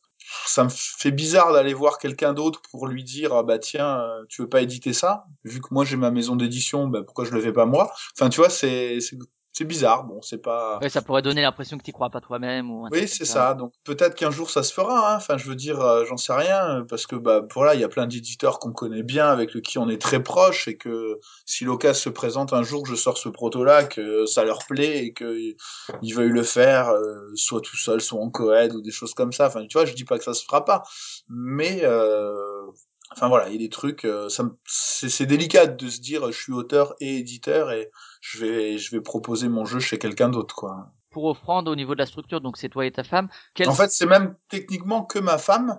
Euh, c'est elle qui, qui a monté l'entreprise individuelle. Au début, on était en entreprise individuelle. On l'est resté jusqu'en 2013, en fait. t'as réussi à t'imposer depuis. Et puis, euh, et puis ensuite, on est basculé, on a changé le format de la, de la, de la structure, on est passé en SAS, et, enfin voilà. Et puis moi, je me suis salarié, etc. Mais à la base, c'était une entreprise individuelle au nom d'ANSEE, et euh, elle, elle a quitté l'éducation nationale avant moi. Euh, au moment où il y avait la, la, la prime de départ volontaire des fonctionnaires qui avait été instituée, là, ils voulaient se débarrasser des fonctionnaires, Maintenant, c'est il- l'inverse. Hein, ils, ils recherchent. euh, c'est ça. Donc, ils filaient un an de salaire à un fonctionnaire s'il décidait de se barrer, en gros. Et donc C'est- elle en a profité pour pouvoir se concentrer euh, sur euh, sur la sur euh, à ce sur le moment-là. Ouais. Et elle, elle a réussi à se salarier relativement rapidement, à se dégager un salaire ou c'est arrivé que plus tard? Non, ça arrivait que plus C'est tard. arrivé que plus C'est tard. Moi, je suis resté euh, bosser à temps plein un, un an. Après, je me suis mis à mi-temps. En fait, on a vraiment réussi à gagner de l'argent avec Ludonotes en 2013. D'accord. Donc Euh, à partir avec- de Lewis and Clark, euh, de Petit Prince. Petit Prince, ouais. Petit Prince, ouais. Mars 2013, on sort Petit Prince. Donc, euh, merci Bruno et Antoine. Et euh, merci Mathieu aussi. de- C'est rigolo parce que c'est Mathieu de Cocktail qui avait le qui avait le proto à la base de Petit Prince, c'était des cartes. Et puis, euh, on discutait comme ça. Nous, on avait fait les Ludobooks à l'époque. On avait fait Crimebox. Ouais, on en reparlera parce que Voilà. c'est des jeux que j'aime bien. Et en fait, l'idée, c'était de faire Petit Prince dans ce format-là, à la base. Et donc, on discute, c'était sur un festival de Valence où il y avait Mathieu, et puis Mathieu nous dit, mais moi, j'ai plein de projets, j'ai pas envie de m'emmerder avec une licence, euh, si vous voulez le faire, euh, faites-le, Et quoi. puis, et puis c'est des auteurs débutants, je me méfie un peu. non, mais c'était, enfin, c'était, je pense que c'était, enfin voilà, c'est quelque chose qui lui plaisait, mais il y avait, euh, bah, le, le, bah, le fait d'aller bosser avec la licence, etc. Puis c'est quelqu'un qui est adorable et qui nous dit, bah, si vous avez envie de le faire, euh, allez-y, faites-le, quoi. Enfin, moi, j'ai pas de souci. euh, donc merci à lui de nous avoir laissé ça aussi, quoi. Et Bruno, Antoine qui nous font confiance. Nous qui allons ensuite démarcher la licence, bah, les gens qui s'occupent de la licence du Petit Prince. Donc on n'a pas pu le faire dans ce format Ludobook parce que parce que c'était compliqué, parce qu'il y avait des droits avec Gallimard, des trucs croisés, donc c'était c'était pas forcément simple. Donc on l'a fait sur ce format-là, et c'est un jeu qui a qui a vraiment vraiment cartonné et qui nous a vraiment lancé en fait. Et c'était vraiment le, le le le moment où on a vraiment réussi à décoller, c'est vraiment en 2013 en fait. Avec Petit Prince, et puis on enchaîne avec SOS Titanic, qui marche pas aussi bien, mais pas trop mal quand même. Et puis Lewis et Clark qui fait un gros succès derrière. Et là, c'est le voilà. après Colt et puis. euh, Ouais, et du coup, si on revient sur Offrande, on revient un peu en arrière. Au niveau de, du temps d'édition, parce que voilà, le jeu s'est développé, c'est en plus t'es auteur, donc euh, bon, le, le temps de test est relativement long. Tu as, tu l'as créé quand tu disais à peu près? Euh, Offrande, Deuxième moitié pre- des années 2000, quoi. Ah, la première moitié, ça Première doit, être, moitié, d'accord. Ça doit être 2006 quoi, le début de, de l'idée quoi, quelque chose comme ça. Et le, le fait de devenir éditeur dessus, ça modifie ton, ton regard et tu te poses d'autres questions, que ce soit du point de vue du matériel, du public visé d'autres, ou bien euh, c'est un truc que tu avais suffisamment développé en tant qu'auteur et finalement euh, le temps de gestation de, en tant qu'auteur a permis de limiter le, le temps de gestation en tant qu'éditeur? Alors euh, oui, clairement. Après, il y a toujours le oui, mais pas complètement, je dirais. C'est-à-dire que effectivement, le travail qu'on a fait d'auteur dessus, euh, enfin, tu vois, le jeu, on le connaissait par cœur. Euh, peut-être trop par cœur d'ailleurs. Enfin, je pense qu'il y a des petites erreurs qu'on a faites dessus, qu'on n'aurait peut-être pas dû faire des choses comme ça. Mais c'est parce que le jeu, on le connaissait tellement bien qu'on n'a pas forcément vu le. Je pense qu'on l'a pas fait tester assez, par exemple, à du public euh, neutre. On a eu le, le truc bizarre qu'on a vécu sur Offrande, c'est que nous, les parties, on les joue en moins d'une heure. Et quand on l'a sorti au Festival de Cannes, euh, la première année, euh, au public, les gens, ils mettaient deux heures à jouer, quoi. Là, tu fais, mais pourquoi ils sont aussi lents, les gens, quoi? C'est juste parce qu'ils connaissent pas le jeu. Et c'est quelque chose qu'on n'avait pas du tout appréhendé. Donc, euh, si on avait eu ce proto-là, si on, imaginons qu'on a, on reçoit ce proto-là maintenant, avec euh, bah, notre travail, enfin notre notre expérience en termes d'édition, il y a plein de choses qu'on changerait. Euh, donc ça, qu'on n'a pas forcément fait. Mais il n'empêche qu'il y a des petites choses qui ont changé. Enfin, ne serait-ce que des, des soucis matériels, des, des... c'est rigolo. Je pense que quasiment dans tous nos jeux, à un moment donné, euh, l'aspect euh, purement éditorial a fait changer des règles du jeu. D'accord. C'est-à-dire que des petits trucs, des petits ah bah ouais, mais ça. T'es sûr de cet icône, ce pouvoir-là, on n'arrive pas à l'iconographier, on sait pas comment le faire, euh, c'est compliqué à expliquer. Euh, bah, viens, on le change. Enfin, tu vois, des, des, des petits points de détail, hein, pas pas remettre en cause tout le jeu, mais euh, il y a toujours une, une alchimie qui se fait. Euh, l'ergonomie, la règle, le- les sensations, etc. Ouais, l'illustration, le truc où tu te dis putain, il me manque, il, un- il est vraiment utile ce pion-là, il faut que je refasse un punch complet pour ce pion-là, parce que je peux pas trouver un moyen de le dégager. Enfin, tu vois des. Ou d'en faire autre chose, ouais. Ouais. ou- Et, et Pierrot, tu le trouves euh, tout de suite ou euh, t'as Bah, il se trouve que Pierrot, il habite pas très très loin de chez nous, puisqu'il habite à Aix-en-Provence, Mhm. et que euh, c'est, euh, bah, on le rencontre, c'est un pote aussi à Cyberfab, dont je parlais tout à l'heure, euh, avec qui je suis co-auteur sur Yggdrasil. C'est quelqu'un, voilà, qu'on qu'on rencontre, avec qui on discute, avec qui on sympathise euh, très rapidement, en fait. Et donc, euh, quand on veut lancer notre euh, notre premier jeu, euh, bah, euh, c'était bah, justement Fabrice organise organisait à l'époque les cyberludiques, donc une rencontre de gens de la région, voilà, d'auteurs, d'éditeurs, enfin d'auteurs, d'éditeurs, d'illustrateurs, etc. Et puis bah Pierrot était là, donc on lui demande s'il est partant, il nous dit qu'il est partant, et puis voilà, pouf, ça se fait comme ça, euh, très très très simplement en fait. Et donc ça s'est bien passé, a priori, vous re- re-signez avec lui pour Yggdrasil, c'était évident ou... euh, Bah pas forcément en fait. Ce qui est rigolo, c'est qu'avec Yggdrasil, il nous dit euh, quand on lui parle du projet Yggdrasil, on pas Bon, on forcément- l'avait reçu, il disait que c'était une période un peu difficile pour lui, Ah, ça a été. et que... Le, alors le, le début d'Yggdrasil, ça a été euh, ah mais moi j'adore les arbres, je veux je veux dessiner l'arbre. Bon bah ok. Euh, c'est vraiment lui qui a qui qui qui enfin voilà qui était séduit par le projet, qui avait vraiment envie de le faire. Et c'est vrai qu'après c'est arrivé la fin d'Yggdrasil, euh, c'est arrivé dans une période pour lui de sa vie qui était pas facile personnellement. Et euh, c'est vrai que du coup nous on a vraiment, enfin on a galéré sur la la, la fin des. D'ailleurs si tu regardes, hein, tu regardes le, tu reprends le jeu Yggdrasil, euh, si je te dis que c'est les cartes géantes, c'est les dernières à avoir été faites, tu comprends que que voilà qu'il y a eu des, des soucis à un moment donné euh, entre la qualité du plateau, de la couve et puis des cartes géantes. T'as l'impression que c'est pas la même, euh, c'est pas le Ouais, même. ouais, il en avait peu, un peu parlé, effectivement, euh, on invite les auditeurs à, à soit écouter, soit réécouter juste ce passage où, où il parlait de ça, que effectivement, bon, c'est quand il parlait un peu des, projets sur lesquels il, il voudrait peut-être euh, peut-être revenir. Alors on avait évoqué Link qui lui pour lui était pas illustrable parce que c'est pas un jeu à illustrer et que voilà c'était pas un truc euh, voilà, pour lui, c'est, il avait fait un, un travail qui lui convenait pas parce qu'il n'y avait pas de travail à faire dessus. Et puis il avait effectivement évoqué la fin du travail d'Yggdrasil sur laquelle il aurait aimé euh, pas revenir, mais euh, voilà, faire que ça se passe autrement, mais que bon, voilà, après c'est vrai qu'on peut pas toujours tout gérer. Et après, c'est voilà, les aléas de la vie, elles sont ce qu'elles sont, et puis, euh, enfin voilà, il se passe des choses que tu gères pas forcément, donc tu, voilà, sur, sur le coup, tu le coup, tu gueules, tu râles un peu, après tu relativises, tu, tu relativises en même temps aussi, enfin voilà, c'est pas ça s'est passé comme ça s'est passé, c'est pas très grave, le jeu a quand même relativement bien marché et puis euh, puis voilà, mais c'est vrai qu'il y a des trucs euh, enfin voilà, ça aurait été fait autrement, ça aurait été mieux, mais bon, c'est pas grave, c'est pas Et euh, quand tu commences sur Offrande du coup euh, ou sur Yggdrasil du coup vu que c'est c'est un peu dans Ouais. la même euh, dans la même lignée quelle quelle organisation personnelle tu mets? Parce que tu gardes ton boulot en même temps il faut éditer le jeu il faut contacter des trucs machin même si vous êtes deux euh, comment t'arrives à gérer ce, ce double emploi quelque part? On sait que ça prend énormément de temps aussi l'édition de jeux de temps, société bah, comme tu dis, t'arrives hein, à dormir ou pendant un an c'est Ouais, si on arrive à dormir quand même, bah, le gros avantage c'est qu'on est deux. Enfin, ça, euh, ça c'est que on est non seulement on est deux, en plus euh, Anne c'est euh, bah, la fin d'Yggdrasil, elle quitte l'enseignement justement pour euh, se consacrer à plein temps là-dessus. Euh, moi, euh, effectivement, je suis quelqu'un qui arrive assez bien euh, ce qu'elle n'arrivait pas à faire, et ce qui est sans doute la raison pour laquelle c'est elle qui a arrêté avant moi. C'est-à-dire que moi, je suis quelqu'un qui arrive assez bien à couper le cerveau à un moment donné, et puis dire, euh, hop, je rentre du lycée, euh, j'oublie ce que j'ai fait au lycée, je peux passer à autre chose. ça ça aide aussi ouais dans l'éducation nationale Voilà. Voilà, donc j'arrive assez bien à cloisonner les choses, donc être du coup efficace dans ce que je fais au moment où je le fais.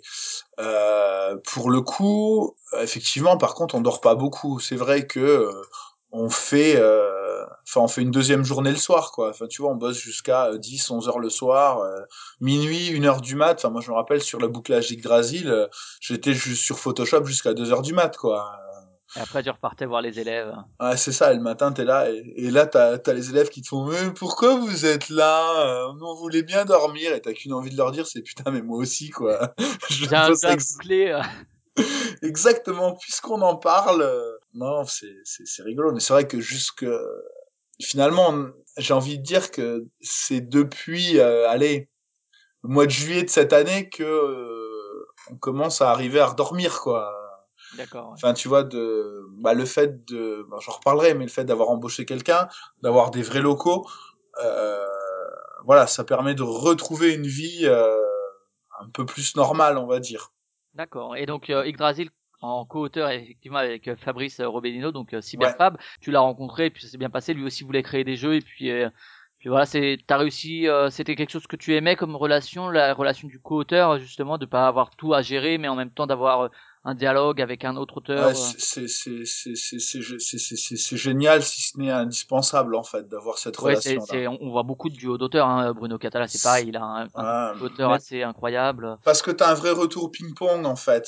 T'as un vrai retour où t'as le, tu vois, moi ça m'arrivait souvent sur Yggdrasil d'arriver, on me bloquait sur un point. J'arrivais, j'appelais Fab, ah putain, j'ai une idée, regarde, ça va marcher comme ça, si on fait ça, ça marche. Et puis il jouait, il me disait, ouais, mais c'est naze. Ouais, ça marche, ouais, mais c'est naze. Bah t'as raison, on change.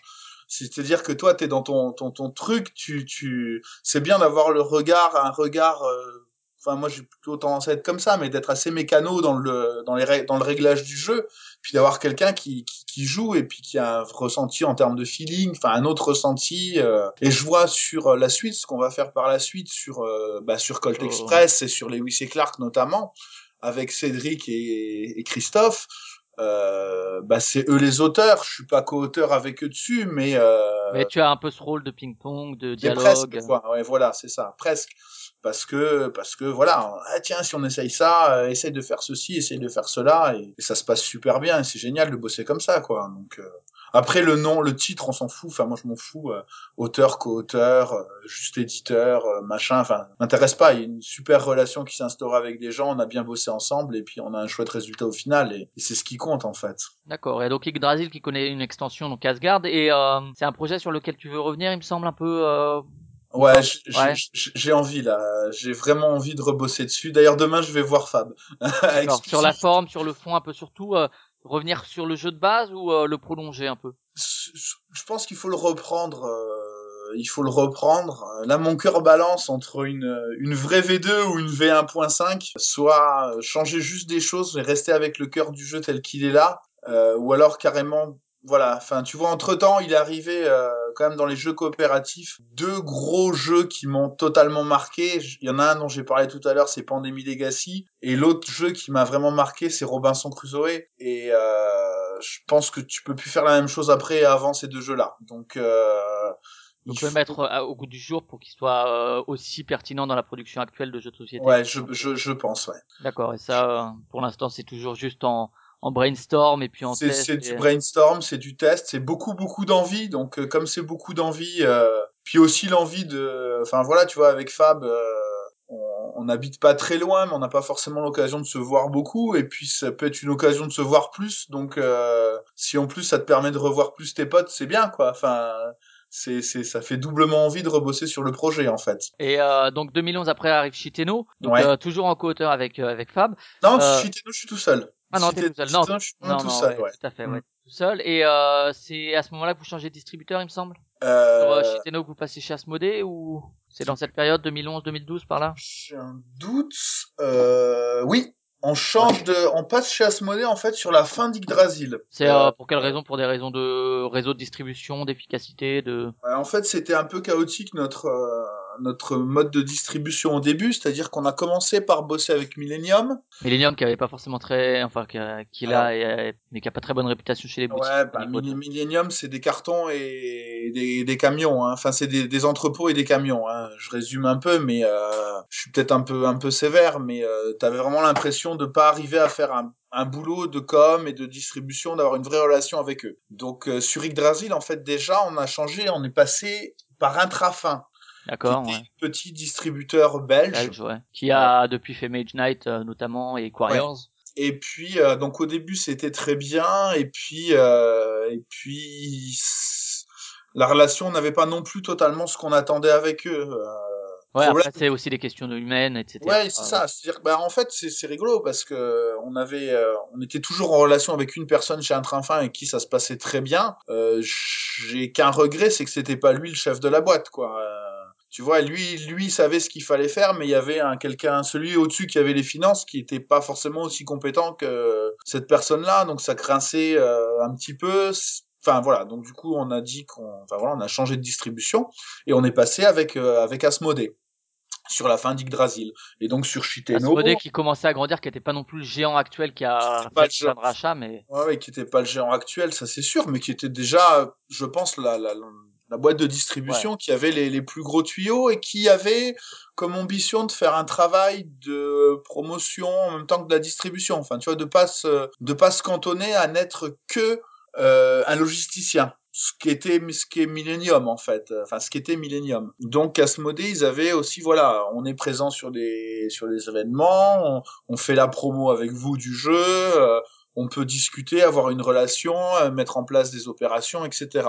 Ça, c'était, bah, ça a été vrai sur euh, le début de, de, de, notre relation avec Asmodée. J'ai envie de dire que c'est encore plus vrai que euh, maintenant on commence à vendre beaucoup de jeux, quoi. Donc du coup, on est, euh, enfin, tu vois, depuis entre euh, bah, Shiteno, euh, Crimebox, Phantom, qui sont des jeux qui ont moyennement marché, on va dire. Et puis quand on a lancé Petit Prince avec le succès qu'on a eu dessus, bah notre relation a aussi évolué avec eux, ce qui, ce qui est normal aussi, hein, parce que c'est ils sont pas très sélectifs, on va dire, dans le choix des, des... après c'est dans la valorisation des produits, effectivement, euh, voilà, tu vas pas traiter pareil un jeu qui vend euh, 3000 boîtes et un jeu qui en vend 30 000, ça c'est Bah, c'est ça. euh, commerciales évidentes. Euh, et donc c'est la première collaboration avec Vincent Dutray qui était encore en, en Europe à l'époque. Ouais. Bon après on, on en reparlera, mais c'est vrai que c'est quelque chose qui s'est régularisé après avec Lewis and Clark et Discoveries. C'est un bon contact euh, tout de suite. euh. Bah, c'est c'est un vrai bonheur de bosser avec Vincent euh, Vincent Dutré, d'autant plus sur Shiteno. Voilà, on parlait de la fin de la fin de notre collaboration avec Pierrot qui avait été un petit peu chaotique. Euh, et là, euh, Vincent, c'est un un vrai vrai et de enfin sur tous les jeux les trois jeux qu'on a fait avec lui c'est un vrai bonheur de travailler avec lui parce que c'est quelqu'un qui est bah, qui est bourré, déjà qui est bourré de talent qui est d'une humilité incroyable pour quelqu'un qui a Enfin, je veux dire, moi, avec le quart de la moitié de son talent, j'aurais la tête trois fois plus grosse que ce que j'ai actuellement. Euh, il est, il est super attentif. Il est, euh, il bosse, euh, il bosse vraiment. Il est, il est super réglo dans son travail. Il est, il est super précis. C'est vraiment, euh, c'est vraiment génial de bosser avec lui, quoi. Il te, ren- il te renvoie tes fichiers. Il y a tout qui est propre. Enfin, c'est, ça a vraiment été, euh, ça a vraiment été génial de, de travailler avec. Avec Vincent, euh, que ce soit sur Shitenox, sur Lewis et Clark, sur Discoveries, euh, ça, ça a vraiment été du bonheur de travailler avec, euh, de travailler avec lui. Et donc euh, etc. Enfin, et les précédents, c'est des projets qui, en termes d'auteur, ça date à peu près d'un même moment ou euh, c'est euh, des trucs qui ont été faits à différents moments ou bien c'est même des, des projets que tu as commencé à développer en, en parallèle à, à l'édition des, des autres projets? Bah, Offrande et, enfin, Offrande et Yggdrasil, on peut dire qu'ils ont été faits à peu près en même temps. Euh, Shiteno, lui, l'idée de Shiteno est arrivée quand je bossais sur la version deux joueurs d'Offrande. Donc, euh, lui, il est arrivé euh, vraiment dans un deuxième temps, en fait. Et c'est un jeu qui m'a mis, du coup, euh, un an et demi à sortir, en fait, entre l'idée et, euh, et l'édition. J'ai dû, j'ai dû mettre euh, 7-8 mois à vraiment faire un travail d'auteur dessus. Et puis après, bah, il a fallu l'éditer et le travailler graphiquement dessus, etc. Vous étiez déjà dans l'optique de rechercher ailleurs des auteurs, de faire un peu de sourcing, etc. Ou bien pour l'instant, toi, t'avais des choses sous la main et du coup, ben autant commencer par ça et puis on verra après quand j'aurai plus d'idées. Ouais, c'est c'est ça ça un petit peu arrivé en en même en même temps, j'ai envie de dire parce que euh, bah Shiteno, j'avais en- on n'était pas forcément à la recherche euh, d'autres jeux, mais il se trouve que euh, on on bah on teste d'autres choses, enfin par hasard ou par euh, le, le celui qui arrivé après c'est Crimebox. Euh, et en fait c'est un festival de Toulouse. Moi j'ai une table d'auteur où je montre euh, Shiteno et puis euh, je puis je me balade un peu, j'ai envie de tester, il y a plein d'autres protos autour de moi, donc tu penses bien que j'ai qu'une envie, c'est d'aller jouer et d'aller essayer des choses. Et là, j'essaye Crambox, et là je me dis, putain, c'est une tuerie ce truc-là, il faut le faire, quoi. J'ai vraiment envie de le faire, parce que euh, c'est juste... euh, alors, il- le concept du jeu est juste génial. Un jeu d'enquête euh, narrative, euh, où euh, c'est la- l'accent est mis sur la narration et pas sur la déduction. Euh, le système de- de- d'enchaînement des cartes les unes avec les autres qui matchent et tout, c'est c'est vraiment l'idée est vraiment géniale. Il y a beaucoup de travail dessus, j'en ai conscience. Je me dis il y a plein de trucs, plein de situations qui vont faire que le jeu va pas forcément marcher, donc il faut le travailler. Mais j'ai vraiment vraiment envie de le faire. Euh, je me rappelle qu'à l'époque il y avait, euh, bah, il y avait encore Mathieu euh, de Cocktail et Manu de, Moonster qui voient le jeu aussi, qui je pense ont tous les deux aussi envie de le faire et qui bah les deux me disent bah écoute nous on a on a d'autres projets dans les cartons là l'année prochaine si tu as envie de le faire vas-y fais-le. Donc encore merci à eux. Enfin tu vois les relations sont vraiment sont vraiment super sympas avec tous les acteurs du milieu du coup ben je repars avec le proto et puis ben voilà après on bosse dessus on décide euh, du format c'est là où on se dit ben comment le faire et tout c'est là où on a l'idée des ludobooks D'accord, ouais, une nouvelle gamme. C'est vrai Mm. que Crimebox, c'est euh, c'est vrai que par rapport à la ligne éditoriale qu'on peut voir sur vos titres, c'est exactement ça. C'est euh, c'est-à-dire on en sort, on a vécu quelque chose, on a vraiment vécu une histoire et finalement, bon, il y a une petit- un petit mécanisme effectivement de, de décompte, etc. quand même, mais enfin de hum, ouais mais on s'en fout quoi. ouais, voilà, clairement, ouais, on s'en fout. Ce qui compte, c'est un peu, si on voulait comparer à Time Story, c'est quelque part un peu, euh, voilà, c'est euh, tu vis Ouais. une histoire, une aventure, une enquête là pour le coup, Ouais. aventure, et tu te racontes une histoire et en fait t'as juste envie de raconter une histoire et le, le gameplay, la mécanique de jeu permet de se raconter cette histoire. ouais Euh, voilà et moi je sais que c'est un jeu que j'avais beaucoup beaucoup aimé, euh, que ce soit le premier ou, ou paranormal et c'est vrai c'est c'est marqué que c'est toi qui l'as illustré, c'est parce que c'est des des espèces de pictos, d'assemblage d'images, etc. Ouais, on, bah on a eu un, traitement euh, réaliste en fait dessus. Donc c'est des photos, euh, des jeux de texture, des c'est que du, du graphisme en fait. Hein. C'est c'est un jeu qui est pas illustré, c'est un jeu qui qui est traité uniquement euh, graphiquement. C'est que des photos, donc des photos qui ont- sont récupérées euh, sur des sur des sites de banque d'images, etc. Puis après, ben voilà, il faut les faut les mettre en page, il faut. euh, C'est sur celui-ci aussi qu'il y avait un espèce de petit concours pour apparaître sur des photos. Ou, Ouais, euh, a- ouais, c'est ça. hein. C'est ça, ouais, ouais, c'est ça. Euh, du coup, c'est vrai que c'est un jeu que moi je trouve assez original et qui presque était en avance un peu sur son temps, puisqu'on voit qu'aujourd'hui c'est un, un système de jeu, le jeu un peu narrativiste, etc., qui te fait vivre l'histoire, où finalement la- l'aventure est plus importante que la destination. Voilà, qui se met un peu en vogue encore ces dernières années. Justement, au niveau du développement, celui-ci, est-ce que c'était, il y a un lien par rapport au fait d'avoir fait du jeu de rôle ou pas du tout? C'est juste euh, raconter une histoire. euh, comment est-ce qu'il se développe ce jeu un peu particulier justement? Non, bah il se développe. Euh, je sais pas s'il y a un lien avec le jeu de rôle ou pas. Euh, il non, il se développe comme un autre jeu hein, en fin de compte. hein. En fait, le le- le- l'idée étant déjà tellement forte en fait du jeu, c'est qu'il fallait juste mettre des, quelques règles en fait. Il fallait juste ajuster quelques règles pour euh, et c'est c'est c'est pour pas en faire euh, pour en faire un jeu et pas un- juste un. c'est ça. Et, c'est- et finalement, c'est c'est pas si évident que ça. Parce que euh, si tu mets trop de règles, tu vas casser ce côté narratif et ce côté euh, libre. Et si tu laisses les gens trop libres, euh, tu peux arriver à des situations qui marchent pas. D'ailleurs, ça a été une, euh, un point, on va dire, un petit peu difficile qu'on avait eu avec le, dans le travail avec l'auteur sur le jeu. C'est que souvent, lui était vraiment, lui, pour le coup, c'est un pur rôliste dans l'âme, quelque part. C'est-à-dire que euh, il était de, bah, si, c'est bien, bah, s'il y a deux, trois trucs qui marchent pas, c'est pas grave, on en refait une. Et nous, on était, non, non, non, non, il faut pas. Enfin, c'est, c'est inter- un jeu un jeu de plateau quand même. euh. c'est c'est interdit que si tu chopes euh, la carte là, la carte là et la carte là, t'arrives à une situation qui fait que euh, bah il y a pas de solution possible. Enfin, tu vois, de, il peut pas y avoir d'incohérence de deux cartes qui sont exposées qui disent euh, la même chose et son contraire. Donc on a beaucoup beaucoup travaillé justement pour arriver à euh, empêcher toutes ces situations-là de se produire. Et donc on a dû arriver à mettre des règles pour empêcher ces situations-là de se produire et euh, arriver à en faire quand même un jeu de société en fait et pas euh, juste euh, je raconte une histoire et euh, bon si si ça va pas je m'arrange. Normalement ça marche toujours pour peu que tu arrives à avoir les bonnes idées mais ça marche toujours. Et euh, au niveau de la distribution de ce jeu-là, justement, euh, voilà, c'est un format particulier quand même. Et comment vous envisagez la distribution de celui-ci et Alors- comment ça se passe finalement? Alors en fait, on a une double distribution sur ce jeu-là et sur le suivant, un fantôme. J'en pourrais en toucher deux mots après, mais euh, euh, la volonté, euh, le- pourquoi on a sorti fantôme, c'était aussi parce qu'on voulait euh, faire une gamme de jeux de ce format-là. Mhm. Euh, et donc l'idée, c'était de le distribuer en boutique de jeux, Et en librairie, de c'est le ça, ouais. distribuer aussi en librairie. Et ça s'est fait finalement ou? Alors ça s'est fait finalement, mais ça a été extrêmement compliqué. Enfin, la distribution en librairie, c'est juste, euh, c'est très compliqué. C'est très compliqué pour plusieurs raisons.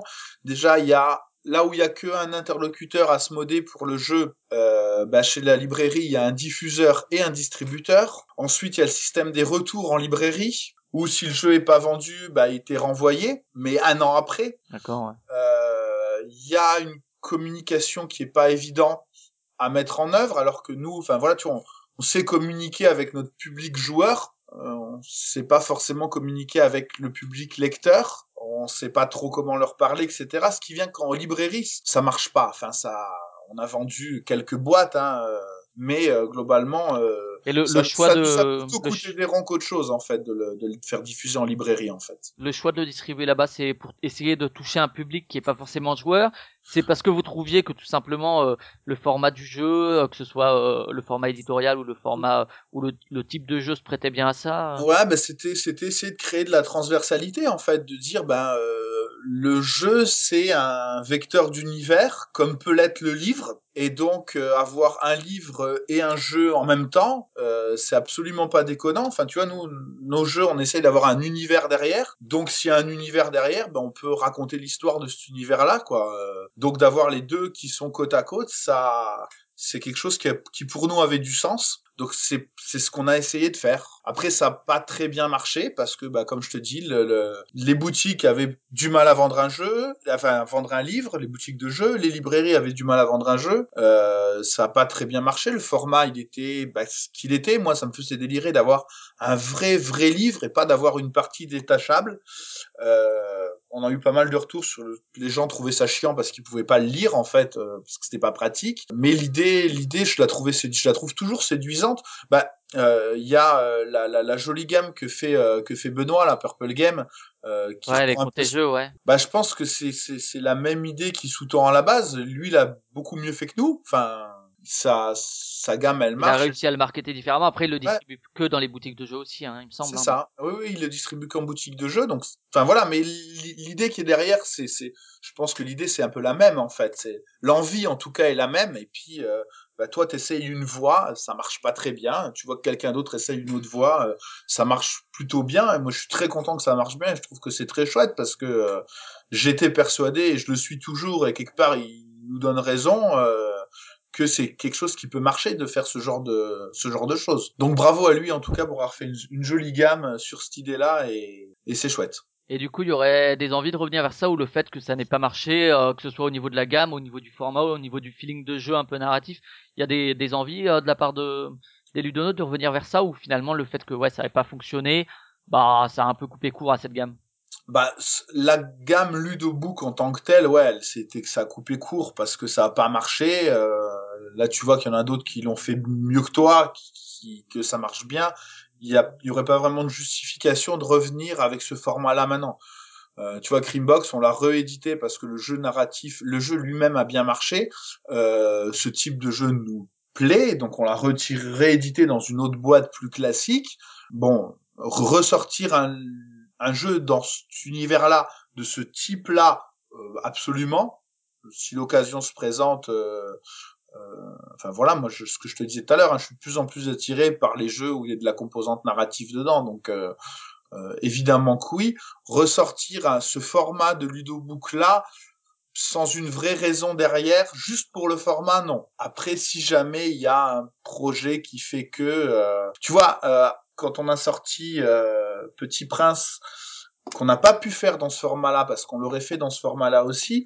On avait Titanic aussi qui était euh, qui était dans les cartons et on se disait bah si on le fait en format ludobook, tu vois le carnet en spirale à l'intérieur, on aurait pu euh, le faire un peu autrement pour pouvoir l'inscrire dans ce format-là aussi. Et, et peut-être que tu vois les, les Creambox a bien marché, le jeu a bien marché en tant que tel. Phantom a moins bien Fantôme, marché. Ouais, on en a moins entendu On parler. a moins entendu parler, c'était bon. Voilà, l'effet gamme un peu a pas fonctionné comme A- ça peut marcher a pour, pas pour. Bruno les mini-games de Ouais. Yellow. euh. Ouais, c'est ça. On n'a pas réussi à imposer cette gamme-là. Derrière, nous, on aurait bien, on avait Petit Prince, on avait dans la tête de le faire dans cette gamme-là, on n'a pas pu le faire. Et le jeu a excessivement bien marché. qui aurait pu installer la gamme si ça avait été dans cette gamme, mais C'est ça. Et donc, euh, c'est des, c'est après, c'est des, des, des aléas, en fait, hein. Tu tentes des trucs, il y a des trucs qui marchent à un moment, qui marchent pas à d'autres. Là, euh, le succès de Petit Prince a fait que bah, ce format de boîte-là, il nous a bien plu, il a bien marché. On avait Titanic derrière, on l'a sorti dans la foulée, il a relativement bien marché aussi. Euh, on a ressorti Creambox dans ce format-là parce que le jeu lui-même, il y avait de la demande. Et donc voilà, cette gamme de Ludobook s'est faite oublier. Et puis, euh, à l'heure d'aujourd'hui, il n'y a pas vraiment de raison de la déterrer, quoi. Sauf si jamais un jour il arrive un projet où il y a vraiment besoin de jouer avec un livre et d'avoir ce genre de choses, etc. Donc on y réfléchira, on ferme la porte à rien du tout. Mais euh, sort- ressortir cette boîte-là pour cette boîte-là n'a pas vraiment d'intérêt au jour d'aujourd'hui. D'accord, et donc on arrive sur le Petit Prince, effectivement, un espèce de jeu de pute sous licence un peu mignonne, euh, et le premier jeu avec des, disons, des stars du jeu de société, donc Antoine Boza et Bruno Catala. Ouais. Est-ce que, euh, du coup, le travail d'édition est différent du fait de leur statut, du fait de leurs euh, antécédents, et euh, dans quel sens ça va? Est-ce que c'est eux qui leur vous proposent? Ah ben, c'est vrai que là c'est c'est le, le lien avec euh, avec Mathieu dont tu as parlé. Ouais, la relation elle, elle est différente ou bien tu restes dans quelque chose de similaire? La, la relation est différente. Euh, elle est différente dans le sens où euh, Antoine et Bruno, c'est des vrais, vrais professionnels euh, et que le jeu, il est terminé quand ils, te la- quand ils nous l'apportent. Il y avait déjà la licence euh, qui était mise dessus de leur part? Il, il y avait la licence qui était mise dessus de leur part, euh, sans certitude de pouvoir l'avoir. En fait, ce qui est rigolo, c'est que dans leur tête à eux, euh, euh, le, le- normalement la licence d'un livre, pour republier un livre, c'est 70 ans. Et donc on arrivait vers les 70e anniversaire du Petit Prince, et donc ils s'étaient dit, bah, c'est une licence qui va être euh, accessible libre de droit, ouais. libre de droit. Sauf qu'ils se trompaient euh, dans le sens où, alors d'une part, euh, Saint-Exupéry étant mort pour la France, ça rajoute 20 ans. Euh, et d'autre part, euh, ce qui est libre de droit, c'est la licence d'utilisation, enfin la licence de la nouvelle, Du texte donc. mais que voilà c'est ça, et que la Petit Prince c'est une marque qui a été déposé, etc. Et donc utiliser le- le- l'image du Petit Prince pour autre chose que pour publier le livre, de toute façon, ça, ce sera pas libre de droit. Donc, Et donc là, euh, c'est votre boulot d'a- d'arriver à aller vers euh, effectivement les détenteurs de droits pour garder cette licence. oui, Euh, c'est pourquoi? Parce que effectivement ils arrivent avec et vous ça vous semble coller et puis euh, le côté construire une planète. ça- ouais, c'est Ou bien c'est aussi une démarche, euh, bon, de toute façon il y a forcément toujours un peu les deux, mais une démarche commerciale en se disant, ok, on va faire le Petit Prince, une licence qui est connue, ben, en France notamment, ouais. euh, et ça va pouvoir être un impact euh, au niveau de la communication. Bah, c'est, c'est, un- c'est un petit peu les deux, mais euh, c'est, c'est, c'est l'envie de faire un jeu sur le Petit Prince. Enfin, tu vois, euh, avant tout, c'est l'envie de faire un jeu sur le Petit Prince, et puis tu te dis, bah, le Petit Prince, forcément, tout le monde connaît, donc, euh, donc ça va forcément marcher. T'as, t'as envie de le faire parce que t'as envie de le faire dans un premier temps, c'est vraiment ça. Et puis tu te dis, c'est pas euh, totalement déconnant et ça peut valoir le coup parce que les gens vont s'y intéresser. Euh, tu vois, moi, il y a d'autres, euh, il y a d'autres univers, il y a d'autres bouquins, des choses comme ça que j'ai lu où j'adorerais faire un jeu là-dessus. Mais je me dis, mais il y a que moi qui connais, ça sert à rien d'aller se creuser la tête, aller chercher une licence sur un truc aussi alambiqué. Euh, ça, ça vaudra pas forcément le coup. Alors que là, sur le Petit Prince, t'as la grosse envie, puis tu te dis, putain, ça peut valoir le coup. Et effectivement, force est de constater que ça a valu le coup, quoi. Donc, euh, Et donc là, effectivement, c'est le succès euh, par rapport effectivement au jeu précédent. C'est c'est ça qui fait, qui marque vraiment Ah, une rupture dans dans le dans le dans l'édition. Là, c'est Oui, vraiment, ok, là, on va peut-être pouvoir vraiment en vivre euh, convenablement et en tout cas, on tire un salaire pour. Oui. Pour Bah, nous. en, ter- en termes de vente, c'est x10 par rapport aux autres jeux qu'on avait fait avant. Hein. x10, voire x20, quoi. Donc, Et euh, du succès à l'étranger aussi? Et énormément, énormément de portes qui s'ouvrent à l'étranger. Parce que jusque là, on était distribué en France euh, de façon assez anecdotique euh, aux, aux États-Unis. Et c'est là De que façon- vous avez aussi une autre image par rapport à Asmodée également que Oui, vous devez bah, euh, venir un éditeur à mettre en avant également. Là, Petit Prince, on le fait en une bonne dizaine de langues. On noue plein de relations avec plein de gens. Euh, donc essentiellement à Essen, puis après à Nuremberg. Donc on loue, on loue, on noue, pardon, plein plein de gens avec des distributeurs à l'étranger, avec, euh, enfin voilà, des gens en Espagne, en Italie, en Pologne, en, Corée, au Japon, en, en Amérique du Nord, euh, enfin partout. Et euh, ça nous installe vraiment euh, entre guillemets en tant que vrai éditeur, quoi. Et tu penses que le, le succès effectivement euh, multiplié par rapport au précédent, c'est l'effet euh, auteur Catalabosa, l'effet licence, ou euh, ou bien c'est euh, quelque chose plutôt dans la mécanique du jeu, dans son feeling, dans le public que ça touche? Je pense que je pense que c'est à peu près tout en fait. C'est-à-dire que la licence nous a donné énormément de visibilité. La auprès du licence public familial. auprès du public familial. Euh, le fait que ce soit Antoine et Bruno a fait que les gamers sont pas dit euh, putain encore un jeu à licence de merde. Surtout qu'en que- plus le jeu est intéressant aussi pour les gamers euh, qui effectivement ce que je dis c'est un jeu Et- ça peut être un jeu ça. de pute euh, Et après. La qualité du jeu a fait que euh, les, gamers, les gamers ont accroché et le jeu est suffisamment malin pour plaire aux gamers et suffisamment simple pour plaire à la famille. Donc c'est vraiment un jeu, un vrai jeu de tout public en fait. Est-ce que la licence a permis de l'installer un peu ailleurs que dans les, les réseaux de boutiques très spécialisées euh, Un- ou euh, par exemple je pense à la grande récré à Toys R Us etc Tout petit peu, il y a eu peu, quelques ouais. exemplaires mais pas des masses. Pas des, pas des masses du tout. Euh, mais en fait, bizarrement, le Petit Prince, ça a jamais bien marché en produits dérivés euh, jusqu'à maintenant. en parce qu'ils ont cas. pas vendu de poupées euh, gonflables euh, Petit Prince Ouais, c'est pas. Puis c'est la structure, enfin, pas bien marché en termes de produits dérivés. En termes de jeux, en tout cas. Il y a eu quelques essais de jeux qui ont fait assez, de- qui ont fait des fours, notamment sur la série. euh, il y a eu une série animée. euh, il y a quelques années de ça, ils avaient fait des jeux sur la licence de cette série animée, qui a, qui a, qui a fait un four. Bah, faut dire que je pense que le jeu était juste pas bon, hein. Pas vraiment de. Et euh, du coup, euh, les magasins étaient assez frileux, donc les grosses enseignes n'ont pas forcément voulu nous suivre là-dessus. Euh, alors qu'ils nous ont peut-être suivis à des grosses enseignes. Par exemple, on a excessivement bien vendu le jeu en Pologne. Euh, tu vois, je pense que les grosses enseignes polonaises nous ont suivis là-dessus, alors que les grosses enseignes françaises nous l'ont pas fait. Euh, et je pense que c'est assez symptomatique de, enfin, comment dire, ce jeu marche et ce jeu est, et c'est c'est le message que j'ai envie d'adresser à tous ceux qui me parlent de jeux familiaux en fait, euh, comme une excuse des fois à des jeux pas très bons. Euh, un jeu familial, ça existe pas. Enfin, il y a des jeux tout public où les joueurs et la famille jouent, mais des jeux où il y a que la famille qui joue et pas les joueurs, c'est pas, enfin, c'est que le jeu il est pas bon en fait si les joueurs n'y jouent pas. Donc euh, un vrai bon jeu, tout public, c'est un jeu où les joueurs s'amusent aussi, et ce qui était le cas avec Petit Prince, euh, ce qui est à nouveau le cas avec Colt Express, tu vois par exemple. Euh, c'est familial parce que les règles sont simples et tout le monde peut y jouer, mais c'est joueur parce que les joueurs s'amusent. Et donc c'est ça qui, c'est à mon sens, c'est ça qui fait les, les, les bons jeux et les gros succès parce que parce que voilà, parce que le jeu est bon avant tout quoi. Et euh, du coup, à ce moment-là, bon, euh, la visibilité des ludonotes est aussi la plus la même. Du coup, euh, c'est à ce moment-là vous recevez beaucoup plus de protos, euh, de demandes aussi? Ou On en c'était reço- déjà avant. euh, Ouais, on en reçoit un peu, on en reçoit beaucoup, on en reçoit un peu tout le temps. Euh, nous, on a dit, tu vois, on a mis sur notre site que on n'en recherchait pas forcément des nouveaux parce que sans en rechercher, on en voit passer suffisamment en fait. Après, c'est compliqué d'arriver à faire le tri dans tout ce que tu, dans tout ce que tu reçois, de prendre des décisions. Surtout que nous, enfin, tu vois, on a comme objectif, on a comme politique en tout cas de sortir très peu de jeux. Mais de sortir des bons jeux. Donc on peut pas se planter, quoi. On peut pas sortir un jeu et faire que 3000 boîtes, entre guillemets. un peu la politique libellude également, euh, des choses comme ça, Days, ça. euh, Bah, pour, etc. pour, pour moi, c'est mes modèles. Enfin, tu vois, moi, pour moi, mes trois, euh, mes trois éditeurs euh, favoris, on va dire, mes trois éditeurs que quand ils sortent un jeu, je veux y jouer. Je veux savoir ce que c'est. C'est Libellule, c'est Dice et c'est Repos. Eux, je sais qu'ils font. Enfin, peut-être qu'il y a un jeu ou deux d'eux qui m'ont déçu à un moment donné. Euh, par exemple, Libellule, c'est vrai qu'après Dixit, ils se sont mis à sortir beaucoup de jeux. Et ben, tu- t'en rappelles même plus trop, quoi. Et on peut pas dire que c'était leur meilleur jeu. Et quand ils sont revenus à un rythme de jeu plus raisonnable, et ben ils ont sorti des tueries quoi.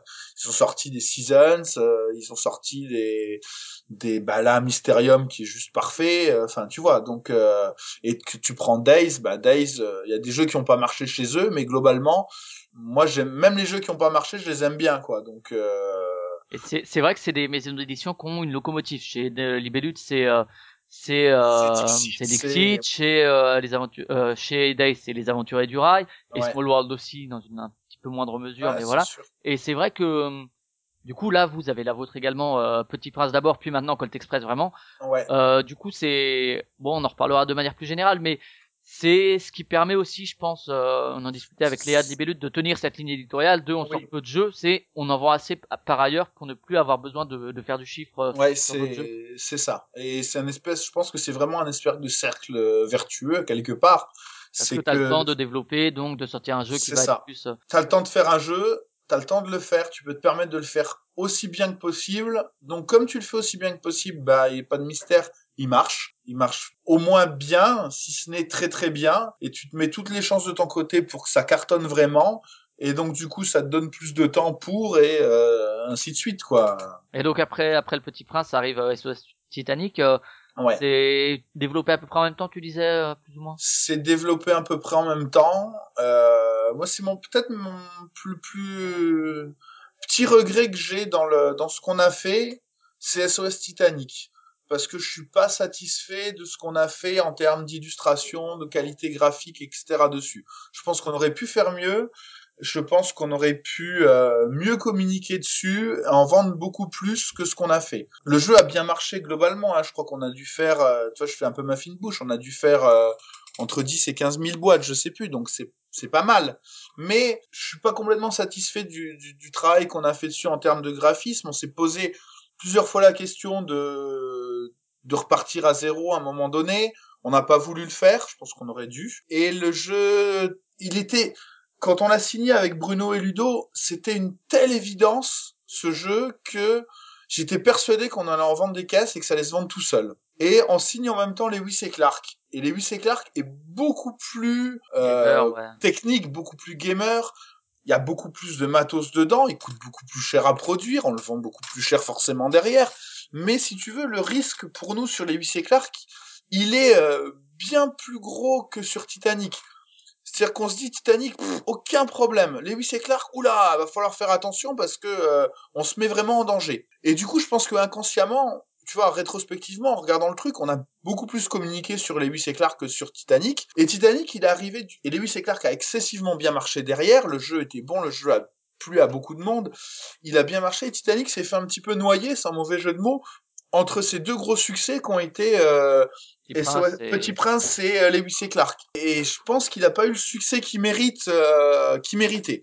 Je pense qu'on aurait pu mieux faire si, enfin voilà, c'est donc le jeu encore une fois, il a, il a, il a bien marché parce qu'il est bon, parce que derrière il y a, il y a Bruno et Ludo et que et que, que voilà, il y a vraiment du, du- Et puis si tu regardes les, les, les, les critiques de Titanic, on a, on a souvent des bonnes critiques, notamment aux US ou euh, sur BGG, il y a plein de gens qui nous en parlent et tout. Enfin, le, le jeu, le jeu marche bien. Bah, c'est vrai que Euh, c'est une- encore bon. euh, Bruno Catala est assez habitué de ça, de prendre des espèces de mécaniques de, de grands classiques, Mm. mais de les revisiter, de les thématiser euh, euh, à sa, à- bon avec Ludovic là pour le coup, mais à- un peu à sa sauce. Euh, Oui. Là, c'est vrai que le solitaire, ça reste un jeu euh, très Mm. abstrait, etc., parfois un peu chiant. Là, le fait d'apporter une thématisation, euh, bon, c'est aussi la ligne éditoriale de, Ouais, des. Ludonautes, c'est aussi. euh, il avait déjà mis ce thème également dessus ou? Oui, c'était toujours le Ouais. Titanic. Enfin, nous, ce qu'on a amené là sur euh, sur Titanic, enfin, tu vois, là, ça permet de voir la différence sur la question que tu posais tout à l'heure entre travailler avec Bruno, Antoine, Ludo, et puis travailler peut-être avec d'autres auteurs. Euh, ce qu'on a ramené sur Titanic, c'est l'idée du livret à spirale, parce que c'était des cartes à la base. Et puis nous, on s'est dit non, on va faire un vrai livret. Pour donc c'est juste un vrai travail d'éditeur en fait. Hein. Euh, on n'a pratiquement pas touché au mécanisme. Et avec Bruno, on a discuté de deux, trois pétouilles de réglage sur le jeu, euh, les cartes actions de départ, euh, un ou deux pouvoirs, euh, puis point barre quoi. On n'a rien, rien fait d'autre en fait. Comme sur, euh, comme sur Petit Prince d'ailleurs. C'est-à-dire que sur Petit Prince, le jeu tel qu'ils nous l'ont présenté en version finale, euh, c'est quasiment le même. Euh, ce qui a changé, c'est que quand on a travaillé avec la licence, on a eu une charte graphique très précise et que donc on pouvait pas tout faire. Par exemple, dans leur proto initial, il avait quatre types de moutons. Bah là, en fait, je leur ai dit, bah voilà les gars, euh, ça on peut pas faire. Il y aura que trois moutons. Il y aura que 11 personnages, il y aura que euh, comme animal, euh, comme animaux, pardon, vous aurez des éléphants, des serpents, des renards, mais pas forcément grand chose de plus. Bah si vous voulez, il y a trois quatre renards dans des postures différentes. Si vous voulez, il y a ceci. Si vous voulez, il y a cela. Ils ont bossé tous les deux et avec ces contraintes-là, qui étaient vraiment des contraintes euh, d'édition pure, et ils ont refait le jeu tel qu'il était là, quoi. Il y a rien eu à toucher dessus, quoi. C'était parfait en l'état. Et donc euh, bon voilà après ce Titanic effectivement Lewis and Clark qu'il a est quand même euh, à l'époque effectivement votre jeu le plus le plus costaud et même euh, jusqu'à Ouais. aujourd'hui hein. Jusqu'à aujourd'hui, ouais. voilà le, le jeu qui s'oriente le plus vers euh, le pousseur de cubes en bois, le, le joueur un peu à l'allemande, mais en même temps avec euh, un mariage. Bon, ben voilà, ce que représente aussi Ludonote, un mariage euh, avec le thème qui, ça reste un jeu de par de course, mais qui n'en est pas vraiment un, vraiment un même. Ouais. Euh, voilà, c'est un espèce de mélange d'adéquation entre thème et mécanique. Je pense à un gros gros travail de recherche aussi de votre côté. Ouais. Voilà comment on développe effectivement un jeu plus lourd comme ça. Euh, quel enjeu c'est c'est puis finalement il a il a du succès effectivement bon auprès Ouais. des, des gamers mais peut-être un peu plus du coup Ouais, euh, bon, même un changement de format de boîte etc Bah en fait c'est euh... bah ce jeu ce jeu c'est rigolo parce que l'auteur nous le présente euh, à... oui il a une histoire un peu rigolote je crois. Ouais ouais, ouais, totalement par hasard en fait. Il est là pour faire euh, postier. Je dois filer une boîte de Crimebox à euh, à Benoît Christen qui est le rédacteur de Plateau Magazine qui habite à Niort. Euh, Cédric Chaboussi l'auteur habite à Niort aussi je dis bah je vais à Toulouse euh, tu viens pas par hasard? Il me répond euh, non euh, mais j'ai un pote qui y va est-ce que tu peux lui filer une boîte à lui? Donc euh, et puis il me dit et puis il a un proto. Je dis bah, bah, on va voir. Donc j'arrive je, je vois je rencontre Cédric le soir on se connaît pas hein, je lui dis bah tiens j'ai une boîte pour toi euh, puis je lui dis bah il paraît que t'as un proto. Et là il me fait ouais j'ai un proto. Alors là il me sort son truc et je fais oh putain un plateau austère euh, pas pas du pour tout moi quoi ouais le ça s'appelait le village 1900 à l'époque ouais Euh, donc pas du tout la même thématique euh. euh, des plein de cubes en bois et tout. Je regarde, je suis bon bah je lui ai dit que j'allais le tester, je vais le tester. Et là il commence à m'expliquer. Et là quand il commence à m'expliquer les règles de son jeu, tu sais déjà là j'ai mon petit cerveau qui, j'ai mon œil qui se réveille quoi, qui fait, qui me dit putain c'est moche mais euh, ça a l'air bon quand même euh, ce truc là.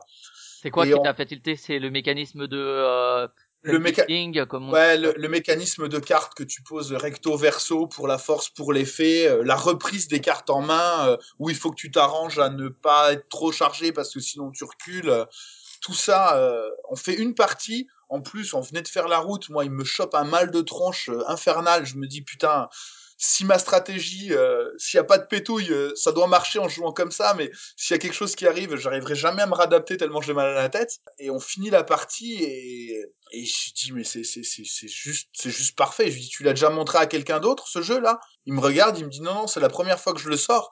Et je lui dis bah écoute range-le. Enfin le Non, montre. je ouais. Je- range-le, je le veux quoi. Le lendemain on fait jouer des potes euh, avec qui euh, qui, qui, qui, qui sont notre groupe, notre groupe de testeurs habituels, euh, qui en général sont pas tendres. Je les, je- ils, ils étaient là, je leur dis allez, allez jouer à ça et vous me dites ce que vous en pensez quoi. Ils reviennent, ah ouais, c'est c'est c'est de la bombe, hein. bah c'est bon. Donc euh, du coup on le on le fait. Et là je me Ça, C'était rappelle, à quelle époque que tu le découvres comme euh, ça? c'était en 2000, le festival de Toulouse 2012. 2012, Donc euh, avril 2012, quelque chose comme il ça. sort en 2013, euh, septembre par là. Euh, bah, pour, octobre. pour octobre, Pour pour ouais. ouais. Et là, donc, euh, à Cédric, on lui dit, bon, bah, écoute, il y a deux choses, ton jeu, on le signe, mais il y a deux choses. Premièrement, Il est moche. on va changer, on va trouver un vrai thème, parce qu'il y a un vrai bon jeu, il faut un vrai thème, parce que un jeu où le, mila- le village 1900, c'est pas possible. Et deuxièmement, euh, on est d'accord qu'il y a du boulot dessus. Échaudé un peu avec l'expérience Crimebox, où quand on a signé le jeu, l'auteur était persuadé qu'on allait l'éditer en état. Donc là, on lui dit non, non, mais il y a plein de trucs qui marchent pas. hein. On est d'accord, l'équilibrage des cartes, il y a des trucs qui vont pas et tout. Et là, Cédric me regarde et me dit bah oui, oui, oui, non, mais c'est sûr, ça marche pas. euh, il faut équilibrer le truc. Donc, me voilà rassuré. C'est quelqu'un qui a bien conscience que son jeu n'est pas éditable en l'état, qui, qui, qui va falloir bosser dessus. Et donc du coup là, on, on bosse, on se dit bah écoute, on laisse le truc en l'état et on réfléchit à la thématique. Et pendant un mois, on tourne, on réfléchit, on regarde, on se documente. Et je me rappelle, c'est très très rigolo parce que il y a un soir, je lui envoie un mail et je lui dis euh, c'est bon, on a trouvé le thème qu'il faut. Et là, il me répond euh, ah merde, moi aussi. Bon ben on se Skype demain. Et c'était le même. Et le lendemain, c'était le même. Donc on Ah se dit, ouais, eh, c'est eh, fort. eh, c'est bon. Et donc du coup, on part là-dessus, on réadapte le jeu avec cette thématique-là. Et pourquoi cette Euh, thématique C'est euh, un plaisir commun, une histoire que on vous appréciez ou? C'est non parce qu'on l'a Assassin's Creed on l'a 3 qui sort en même temps on la on la connaissait même pas cette histoire-là, ni l'un ni l'autre. Donc on s'est super documenté dessus et ça c'est un boulot qui est génial et que j'adore, c'est que quand on fait un jeu euh, enfin on apprend plein de choses parce qu'on Et se après, le plaisir, c'est aussi de transmettre aux joueurs. C'est vrai qu'il y a toujours, euh, que ce soit dans Discoveries ou dans, euh, dans les and Clark, il y a un petit truc euh, historique Ouais, qui est pas trop euh, didactique, qui est pas chiant, quoi, mais qui en même temps, on sent que, on sent qu'il y a du boulot derrière et que vous avez eu un peu comme dans, moi, ce qui m'avait épaté comme jeu comme ça, c'était Bruxelles aussi 1000 1893, qui, c'est pareil, il y a plein de, c'est très allemand, mais en même temps, on sent qu'il y a une recherche euh, pour du- essayer que du travail de recherche vraiment, quoi. Ouais. c'est ça. Et il faut pas que ça transparaisse trop. Enfin, comme tu dis, c'est pas didactique, donc c'est pas chiant. C'est là, ça sous-tend tout l'ensemble. Et, euh, et c'est un vrai bonheur de bosser à ça en fait. Enfin moi j'ai j'ai tripé sur euh, sur l'expédition Lewis et Clark parce que j'ai découvert plein plein de choses que je ne connaissais pas en fait. Et pour en revenir à pourquoi c'est venu là, bah c'est parce que dans le jeu on s'arrêtait à l'époque à 50 francs. Et euh, dis mais pourquoi alors s'arrête pourquoi quand s'arrête quand on a 50 francs c'est complètement con. Donc, qu'est-ce qui justifie le fait de s'arrêter de jouer à un moment donné? Pourquoi est-ce que si bah c'est parce qu'on est à partie, on est arrivé quelque part. Ah. Là, c'est l'idée de jeu de course qui transparaît un peu. euh. Et, et, et c'est ça. Et donc c'est vraiment venu là. Donc il faut qu'on ait euh, un truc, un jeu où on part d'un point A, on part à un point B. Donc ouais, une expédition, un truc comme ça. Et puis il faut que aussi on on se stuff en cours de route. Enfin, on recrute des gars en cours de route Ouais, donc parce oh, qu'il y ait des rencontres, des trucs. Ouais. Et donc on est arrivé naturellement à cette idée-là. Et ce qui est très très fort, c'est que le jeu avait un gros problème mécanique. Euh, c'est, enfin, le village 1900 avait un gros problème mécanique. C'était que euh, bah, le début était intéressant et puis au bout d'un moment le jeu il tournait tout seul. Euh, ouais, t'avais une inertie naturelle qui se ouais, tu faisais ta combo et tu la refaisais, tu la refaisais. Et on avait ce problème-là. Et quand on a trouvé ce thème-là, on s'est dit, eh, on va mettre une montagne. Et du coup, tu, la montagne, elle est là pour casser le, l'automatisme et elle est complètement pertinente avec la thématique et elle règle un gros souci qu'on avait mécaniquement sur le jeu. Donc pour moi, c'est vraiment, euh, enfin, c'est- cet exemple-là, c'est vraiment ce qui fait que enfin que comment j'aime développer les jeux, quoi. C'est que bah, c'est le thème qui vient te résoudre ton problème mécanique là. là, et- c'est vrai que t'as retrouvé un peu ta démarche d'auteur dans le dialogue que t'avais avec euh, avec Cédric. euh. Ouais, complètement. Complètement, c'est vrai que même lui, des fois, me le dit, enfin, on est presque co-auteur sur le truc, enfin, pour moi, ça fait aucun doute que c'est lui l'auteur, parce que ça me, parce que l'idée de base vient de lui, et qu'il a fait un taf, euh, il a fait un taf, énorme sur le jeu, mais on a vraiment bossé tous les deux, on a échangé énormément, énormément, et, et c'est ça qui était agréable, quoi. Puis en plus, on s'est retrouvé avec, enfin, moi, c'est quelqu'un que j'apprécie beaucoup, euh, c'est bah, c'est pour ça qu'on a rebossé avec lui, avec Discoveries derrière, et qu'on rebossera avec Cédric dans le futur, ça fait aucun doute, quoi. Parce que c'est quelqu'un qui humainement, euh, enfin, c'est parfait de travailler avec lui, quoi. On peut se parler franchement, on n'a pas besoin de prendre des pincettes, il fait un truc, ça marche pas, on se dit, ben attends, c'est pourri, là, ça marche pas, oui, t'as raison, euh, effectivement, enfin, tu vois, c'est... la relation elle est hyper simple et c'est du coup hyper agréable de bosser euh, de bosser ensemble quoi. Et euh, du coup, l'envie de Vincent Dutray comme illustrateur, c'est quand vous avez le thème ou même avant, tu t'es dit ah ça serait sympa de rebosser avec lui et puis euh, ou bien c'est une fois que le thème est arrivé, tu t'es dit ah là il pourrait faire un, un boulot. C'est- euh, c'est qu'une fois que le thème il est arrivé qu'on a vu la gueule de notre plateau on s'est dit euh, il faut quelqu'un pour l'illustrer. il faut, il faut quelqu'un pour l'illustrer et il faut un mec qui soit hyper bon, hyper carré. Euh, ça va être super chaud à faire quelque chose avec ça. Euh, donc Vincent, avec qui on avait bossé sur Chiteno et que, enfin tu vois, je savais que euh, c'était quelqu'un qui était capable de faire ça. Il se trouve que lui, en plus, avait déjà... euh, je le rencontre à Paris et Ludique. Et je lui montre le proto et il me fait « Mais tu sais que j'ai déjà fait euh, des trucs sur l'expédition Lewis et Clark? Moi, c'est un univers que j'aime beaucoup. il m'envoie des photos des trucs qu'il fait et puis enfin ça devient une évidence qu'il faut qu'on bosse ensemble dessus quoi c'est on s'apprécie euh, c'est je vois pas beaucoup de gens à l'époque capables de de faire ce, ce, ce plateau où il faut montrer en même temps la carte des États-Unis mais des huttes indiennes donc une espèce de fausse perspective euh, totalement improbable et pour que ça fasse joli enfin tout tout tout tout, tout converge vers Vincent quoi tout Ah converge Là, on sent que effectivement, ben, avec le petit prince Pilé, Winston Clark qui marche quand même très bien. Je sais pas c'est combien en termes de vente, s'il y a toujours encore des réimpressions ou quoi. euh, Des oui nouvelles, euh, des nouvelles, euh, des nou- Ouais, Petit Prince, Petit Prince, on doit être à 60 000, 70 000 boîtes, quelque chose comme ça. Et on le réimprime toujours. Euh, Lewis, on doit être à euh, 50 000 boîtes. Ouais, ce qui est déjà énorme pour un jeu euh, de ce poids-là. C'est un gros jeu, hein. Ah ouais, ouais. c'est bien. Enfin, euh, bon, nous, euh, dans notre groupe de joueurs, quand on y joue, c'est deux heures, deux heures et demie parce que on est tous un peu à ah mais tu fais ci, tu fais ça, etc. Bon, Ouais. joue relativement longtemps, donc euh, len- lentement, donc c'est c'est un peu plus long que que pour certains joueurs, mais mais c'est vrai que c'est quand même un jeu exigeant, disons. Euh, Oui, oui, c'est clairement, c'est clairement un jeu 50 000 exigeant. ouais. pour un jeu aussi exigeant, c'est vrai que c'est déjà un beau, un beau succès. Le changement, succès. le changement de format de boîte, c'est du fait du succès qu'il a eu, ben pour le mettre plus en valeur ou? C'est c'est du fait des US. d'accord. C'est-à-dire que le jeu, on l'a sorti 3000 exemplaires dans le format rectangulaire ASN. À l'époque, on ne bossait pas encore avec Asmodee US. Et donc là, euh, on discute avec eux. Et euh, donc on rencontre Christophe. Il nous dit, euh, moi je veux bien vous distribuer, faites du chouette taf. euh, par contre, euh, pour moi, le jeu, ce format rectangulaire-là, à ce prix-là, c'est trop cher, j'en vends pas. Maintenant, tu me mets le même dans un format carré, je t'en prends 7000. Ouais, d'accord. Bon, bah, je vais faire le même dans un format carré. Moi, c'est vrai qu'à l'époque, je l'avais acheté dans, je l'ai en format rectangulaire. Et euh, bon, j'ai- déménagé depuis, mais à l'époque, j'avais beaucoup moins de place. Et c'est Mm. vrai que pour ça, c'était très pratique. Ah, mais le, c'est- le glisser entre deux jeux, à un endroit où il y avait un peu de place. ah, c'est sûr. Mais moi, j'étais dans, dans cette optique-là aussi. C'est-à-dire que je veux un jeu avec ma boîte qui est, qui est pleine à ras de la gueule pour que, qu'il n'y ait pas d'espace dedans. Euh, après, la logique, euh, commercial est aux- États-Unis, faut voir qu'aux États-Unis, ils ont pas de magasins spécialisés comme nous on a. Donc le jeu, il est souvent mis dans des ho- dans des hobby stores, euh, au milieu des BD, de figurines, d'autres choses. Il n'y a pas forcément un vendeur qui va venir te l'expliquer. Donc le format de la boîte, son poids, son prix, ce dos de Ouais, boîte doit être cohérent. euh. a beaucoup plus d'importance que chez nous.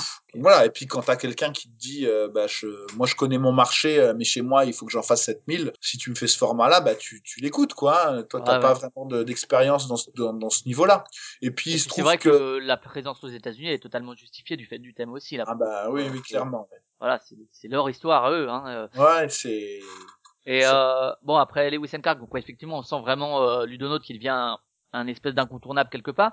Et euh, arrive donc Colt Express. ouais. Euh, bon, euh, vous l'avez trouvé à quel moment Comment euh, C'est aussi sur un festival. J'ai l'impression que vous êtes aussi plutôt au, au niveau de, de la prise de prototype sur le contact humain directement, plus sur salon, etc., sur test. Donc, Oui parce que enfin sur sur Colt Express on a vraiment signé un jeu de Christophe et pas un jeu et pas Colt Express en fait. Enfin on a plus signé le jeu de Christophe que que signé Colt Express en fait. Christophe c'est quelqu'un qu'on connaît bien, qu'on connaît depuis avant qu'on lance Ludonote. Euh, donc c'est un pote avec qui, enfin tu vois, il est venu plusieurs fois déjà à la maison et tout. Enfin c'est c'est un ami et euh, on a toujours eu des super bons feelings. C'est quelqu'un vraiment génial. Et euh, il, à l'époque, il fait un mémoire sur le jeu en temps réel euh, parce qu'il a fait une formation là, des métiers du jeu là, je sais plus où exactement. Mhm. pour être ludothécaire. Et euh, il me dit, bah, tu veux pas lire mon, mon mémoire? Je dis, bah oui, ça m'intéresse, vas-y, file-le-moi. Et à la fin, il doit développer euh, trois idées de proto. Parmi ces trois idées de proto, il y a un jeu qui s'appelle qui s'appelle Pirates de l'Ouest, qui est un jeu d'attaque de train où euh, tu as des cartes actions en main que tu jettes très vite sur la table euh, pour en faire une pile. Et ensuite, Faire une on- histoire qui se dé... et ensuite, tu dépiles et tu joues. Et je lis son truc, je dis, ça doit être drôle, file-moi tes fichiers. Donc, il me file ses fichiers, j'imprime, je joue. Le train, à l'époque, c'est euh, des cartes d'aventurier du rail. On a un petit meeple qu'on met dessus euh, ou dessous. Ce qui est fort, Euh, ce ce qu'on remarque quand même, à part pour euh, Lewis and Clark, c'est que très souvent le thème est déjà là en fait quand vous récupérez le.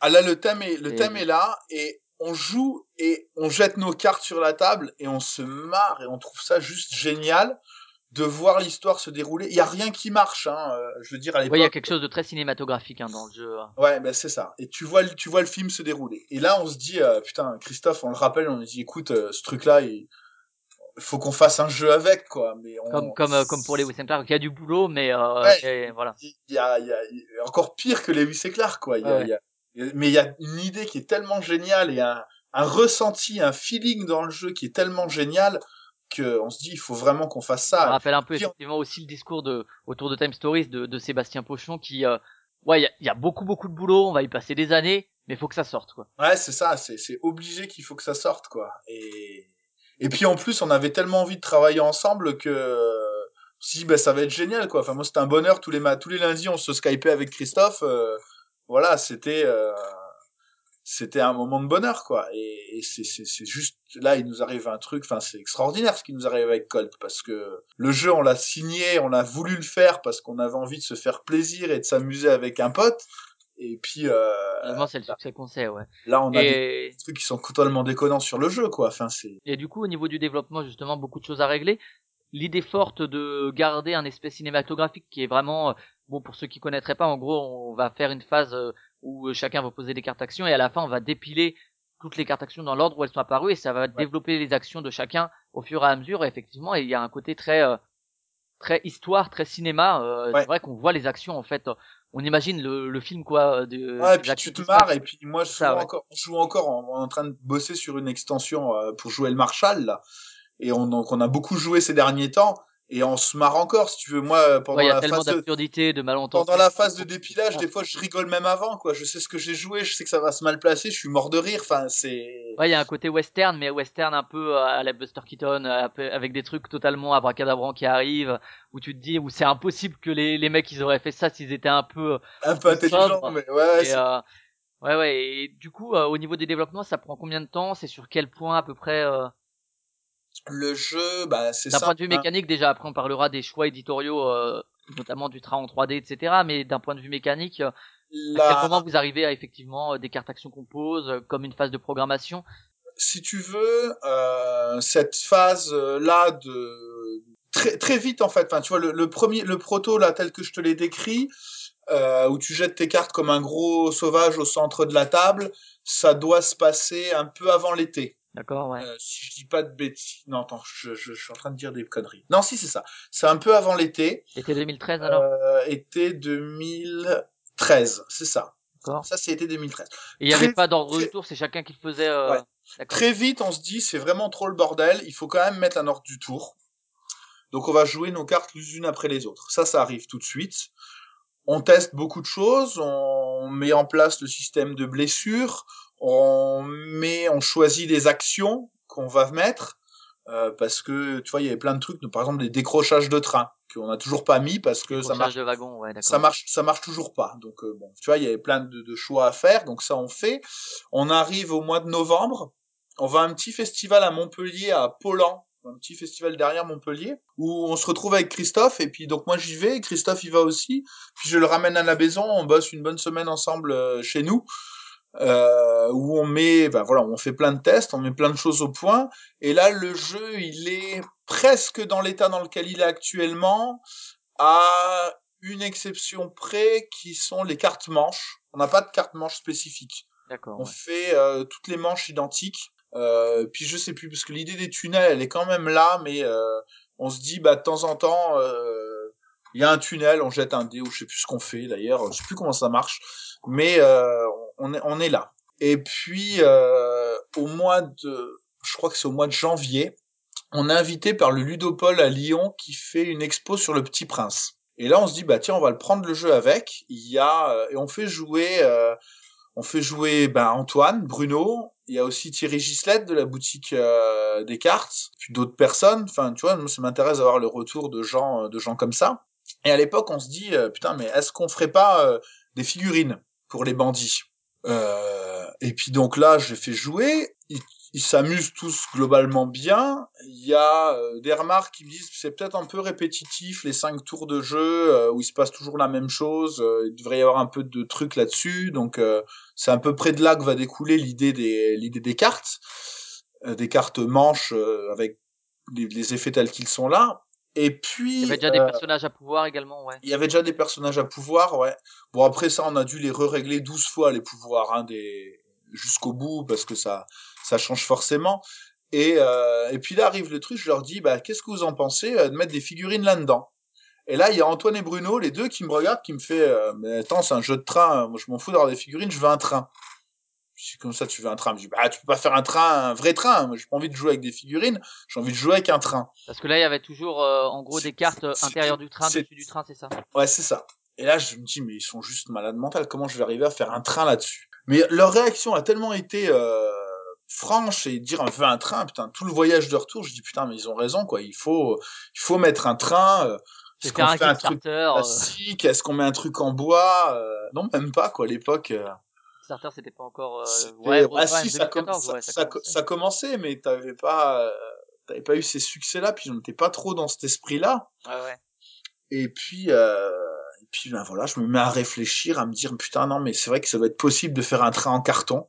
Et là, pendant euh, de janvier à non pas encore en fait, en je demande à Dominique Breton, qui est un pote qui a une imprimante 3D, Ouais. de me faire des wagons 3D parce que je veux voir ce que ça donne. Donc il me fait des wagons 3D tout gris là, et je les sors au festival de Cannes. Et je veux voir comment les gens réagissent avec ça. Est-ce qu'ils trouvent ça fun ou est-ce que ça les fait chier parce que euh, Il faut manipuler à l'intérieur. Ou... parce qu'objectivement c'est moins pratique d'aller manipuler dans le train en 3D que dans un train qui est à plat. Et là, euh, je vois les gens qui viennent. euh, Bonjour, on veut jouer au jeu du train.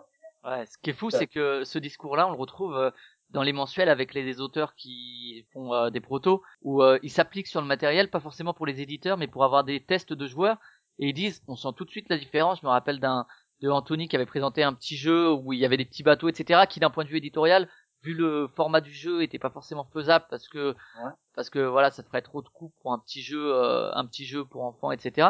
Mais pour le test, ben ça fait tout de suite la différence, c'est que le matériel, euh, sans parler de la possibilité de l'éditer, bah pour les tests et pour attirer le public, ben avoir les petits bateaux vrais que tu mettais les trucs dedans, et ben Ah, ça, ouais, c'est ça fait toute la tout. différence quoi. Ouais, c'est sûr. Et là, là, quand je vois euh, l'unanimité des gens qui veulent venir jouer au jeu du train, je me dis mais Antoine et Bruno, c'est juste des génies.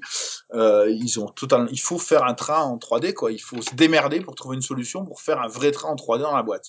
Et là t'es Donc- parti chez Ikea et tu t'es dit ah Là, je me suis dit comment je fais, quoi? Je- Donc j'ai passé ensuite moi en mars, avril, mai, juin à découper du carton.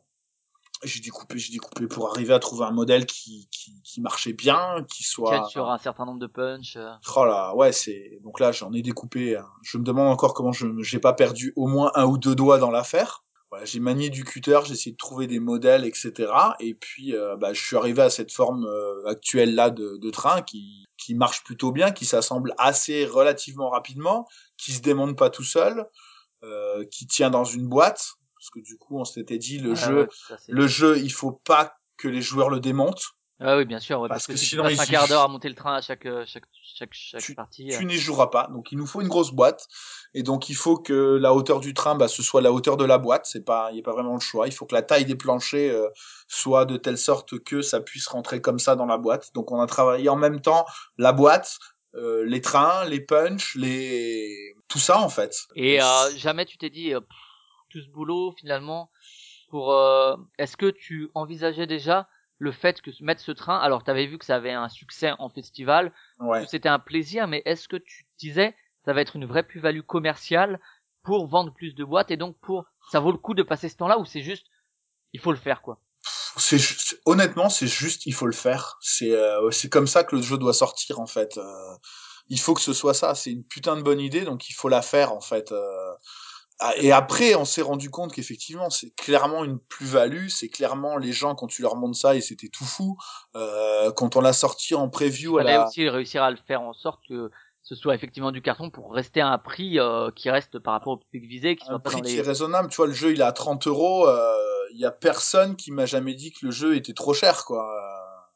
Ouais, On a eu plusieurs fois l'effet, ah ouais, c'est tout que 30 euros. Mais combien ça coûte ce truc-là? Bah 30 euros. Non, c'est pas vrai. Enfin, tu vois, donc euh, on a vraiment. Puis pour moi, c'était un jeu euh, euh, fun, rapide, qui durait 45 minutes, euh, qui était un jeu d'ambiance. Je ne voyais pas vendre un jeu d'ambiance à 60 euros. Donc il fallait que je fallait trouver une solution pour le garder. Ben, voilà, le prix maximum c'était 30 euros. Euh, je voulais pas qu'on qu'on qu'on passe au dessus quoi. Et euh, enfin quand je dis je, nous Ça, aussi- nous on voulait pas que ça passe au dessus et Ça, c'est aussi des contraintes éditoriales, effectivement, à dire on veut tel prix, donc il faut tel matériel, donc il faut que je travaille comme ça, etc. D'où euh, les C'est ça. cartons et compagnie. Mais euh, donc ouais, quand même, c'est vrai que l'air de rien, ça a fait son, son bout de chemin. Là, on voit Fourberie qui vient avec son petit son petit théâtre, etc. Ouais, voilà, c'est- c'est maintenant ça devient une évidence en fait, alors qu'à l'époque finalement c'était quelque chose de relativement rare. Les figurines plastiques pour les Kickstarter, c'était quelque chose qui se qui se mettait en place et qui devenait une habitude.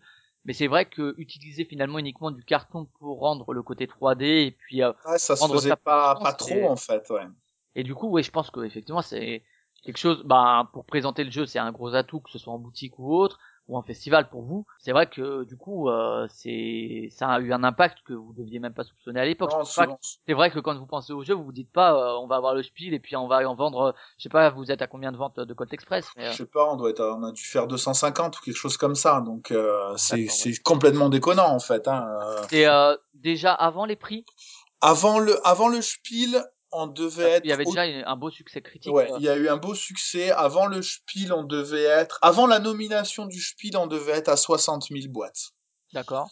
La nomination du Spiel, ça nous a donné allez 40 000 boîtes. Euh, et là, euh, bah, on est aujourd'hui, aujourd'hui là, je crois 270 000 boîtes. On sera probablement à plus de 300 000 euh, après Noël. Ouais. C'est là, il y ça, a ça des- veut dire comment effectivement réussir à, à garder euh, la distribution, à garder euh, le réassort pour éviter justement que euh, un temps trop long où le jeu soit pas sur les boutiques fasse tomber le soufflet. Bon là, il y a en plus les autres pays qui sont touchés maintenant du fait de oui. du succès, mais euh, Bah c'est ça se gère euh, comme on peut en fait hein, ça se gère euh, quand on a vu la, le, le- le démarrage du jeu euh, à SN le lendemain des scènes on a dit on en recommande on en on en recommande on en avait fait 15 000 au premier tirage le lendemain des scènes on a rappelé Ludofact enfin je crois que même c'était devait être le samedi on leur a dit euh, on refait 15 000 boîtes parce que tous les distributeurs venaient nous voir ils en voulaient enfin tu vois il y avait une vraie et puis euh, on a on a essayé d'être vigilant pour euh, bien voir, euh, bien communiquer. C'est là aussi ouais, c'est toujours le, le- risque de faire le la réimpression de euh, c'était voilà. là l'avantage entre guillemets de bosser avec Asmodée quoi, c'est que euh, ben on avait une centralisation de toutes les commandes quelque part qui était qui était faite, on pouvait parler avec tout le monde et réagir, interagir assez rapidement et donc euh, prendre des mesures euh, assez rapidement pour euh, pour pour imprimer le jeu.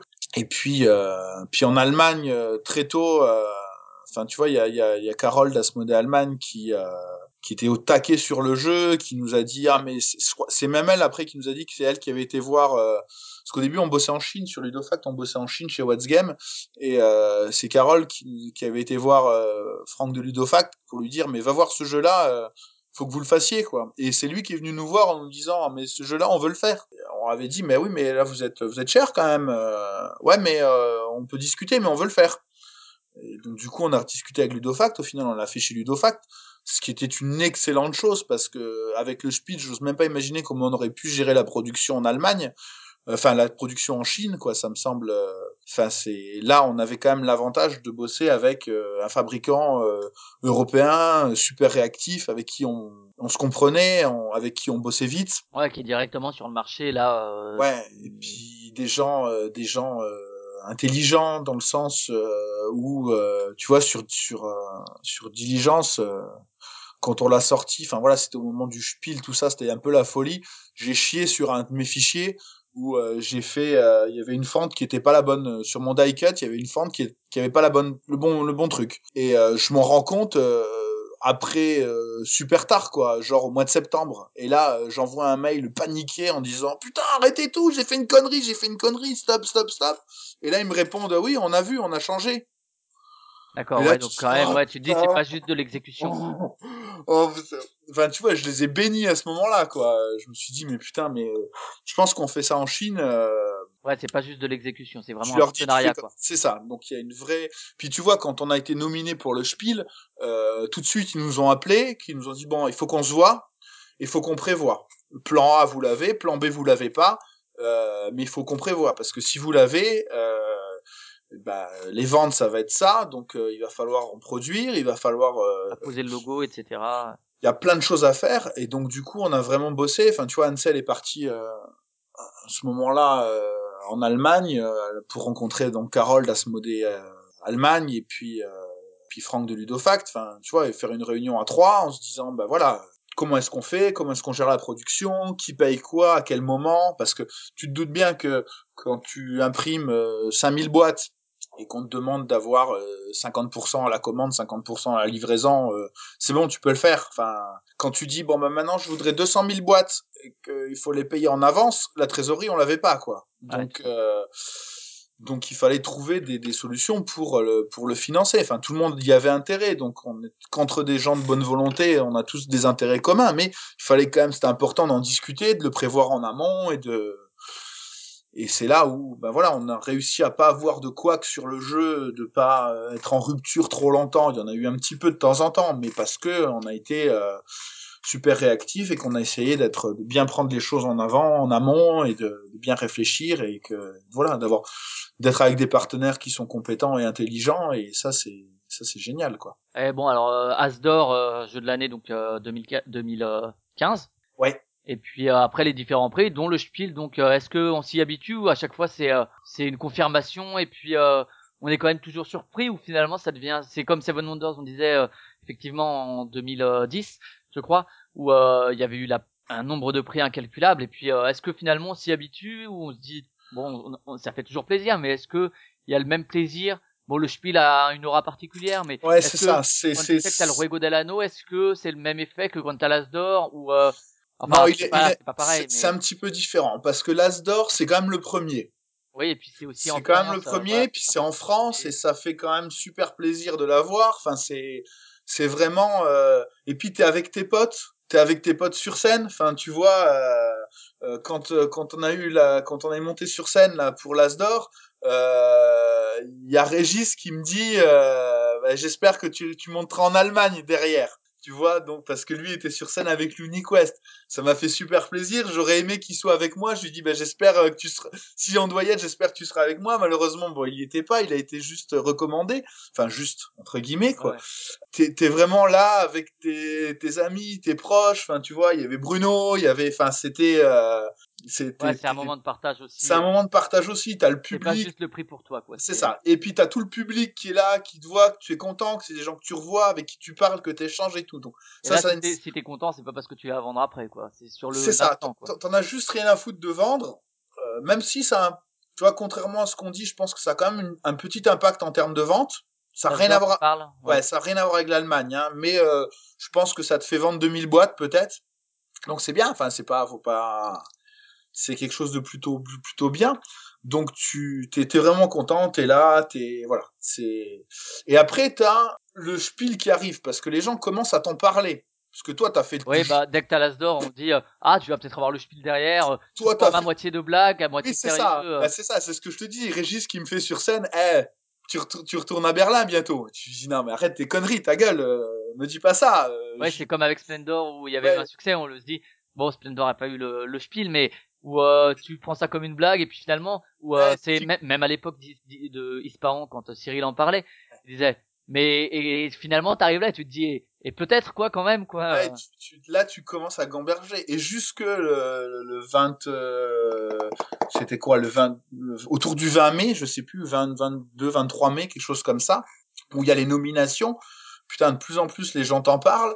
Toi tu veux pas y penser parce que tu te dis putain non mais si je l'ai pas je vais enfin tout, toute la question des attentes, euh, des déceptions engendrées par les attentes. c'est ça et tu veux surtout pas. Puis en plus tu l'as pas fait pour ça. Enfin tu a jamais fait le jeu pour avoir le spiel quoi. On a fait le jeu parce qu'on a envie de le faire. Et là arrive c'est ce qui est très rigolo parce que justement je te dis on a embauché quelqu'un et donc en fait on l'embauche. Elle, elle commence à bosser le lundi matin où il y a le spiel. Donc elle arrive le lundi matin à 8 heures et là, on lui dit, écoute, ça va être une journée bizarre aujourd'hui parce que soit on va faire la gueule, soit on va rien foutre de la journée, soit on va danser à poil sur les tables. Enfin, je sais pas ce qu'on va faire, mais ça va être une journée bizarre. Donc son premier jour de boulot, en fait, elle me voit pendant une heure faire euh, F5. des raf- F5, F5, F5. Je suis sur TrickTrack, Facebook, le site du Spiel, Twitter, et je suis là. Je fais F5, F5, F5, F5, F5. Et là, le truc arrive. Je me mets à courir partout. Enfin, c'est la folie. Tout le monde qui appelle et tout. Donc, t'imagines que c'était une journée qui n'était pas des plus productives. C'est sûr. Euh, donc là, c'est c'est juste génial. Et puis après, tu te dis, et, et si je l'avais? Et maintenant, quoi. Et maintenant, parce que là, t'es nominé, tu dis, t'es dans les trois premiers. Donc, du euh, la blague potache euh, du mec qui veut te mettre un peu la pression, et ben, t'arrives à euh, putain, c'est possible, quoi. Et là, euh, là, tu commences à gamberger de, de, de, de folie pendant euh, pendant trois, enfin, tu vois, euh, euh, juin, ju- il y a deux mois où tu, enfin, un mois et demi où t'es en, Tu en fus- en fusion totale et tu te dis putain mais si on l'a c'est un truc de malade mental quoi. Donc tu entre temps ben voilà tu vois je te dis Anne elle va voir en Allemagne avec Ludofact et tu commences à dire bah si vous l'avez c'est comme ça et si vous l'avez pas c'est comme ça. Mais t'as quand même dit si vous l'avez. Donc c'est quelque chose qui devient euh, totalement ouais, ouais. envisageable et là euh, je t'avoue que moi je suis euh, c'est très rigolo parce que je, je, je veux pas enfin je veux si tu veux, avant, c'est très rigolo. C'est-à-dire qu'avant qu'on soit nominé, euh, j'aimais bien, euh, j'aimais bien dire, ah, c'est bon, on va avoir le spiel. euh, les gens m'ont parlé, je leur disais, ouais, ouais.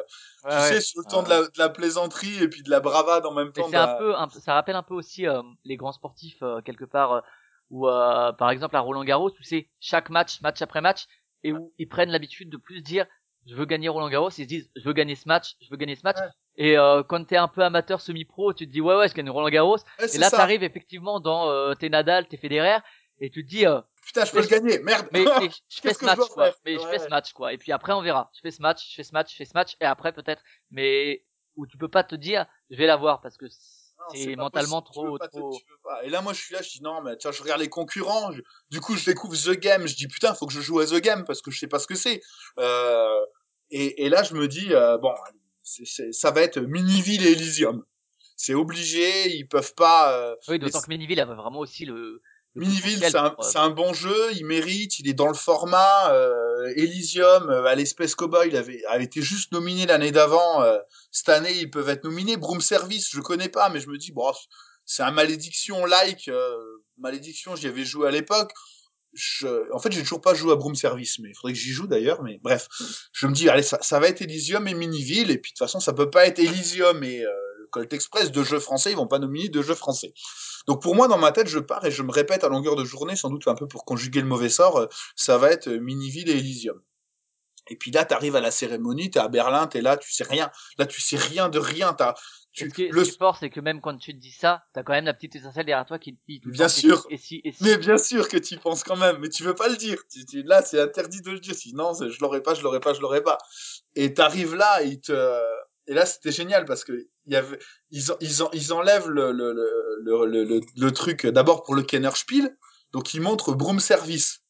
Et là, je fais, ah merde, c'est pas Elysium, donc je me retourne vers les, français, ouais. vers les, vers les, co- les, les, les, les collègues des, des, des, des, des- vers les Space Cowboys, quoi. Je les vois, bah, ils un peu tristes, hein. Euh, forcément, tu, tu te dis, putain, c'est pas Elysium. Et dans- c'est- ça- là, ça commence ça à te dire. ça euh, m'a vraiment étonné. Et puis je me dis, putain, mais je me plante sur toute la ligne. et sur les quelques minutes, tu te dis, ah, c'est c'est pas un jeu français. Ah, Ouais, c'est mais complètement, et t'es complètement partagé, tu sais pas du tout où t'es. Et là, en ce moment, il y a ma, y a ma fille qui est en train de regarder Trick Track et qui m'envoie un texto en me disant, euh, euh, comment elle me dit ça? Euh, C'est pas Elysium. euh, du coup, vous avez toutes vos chances. Du coup, on a toutes nos chances. Et je dis non, me dis pas ça, maman. Et là, il te lève le drapeau, le, le truc, euh, tu vois le, le, le drapeau noir là. Tu Et vois Colt Express et là, tu sais plus, le, temps qu'il le lève, t'as toute ta vie qui défile devant toi, un peu. tu sais plus où t'es. toi. C'est la fête à...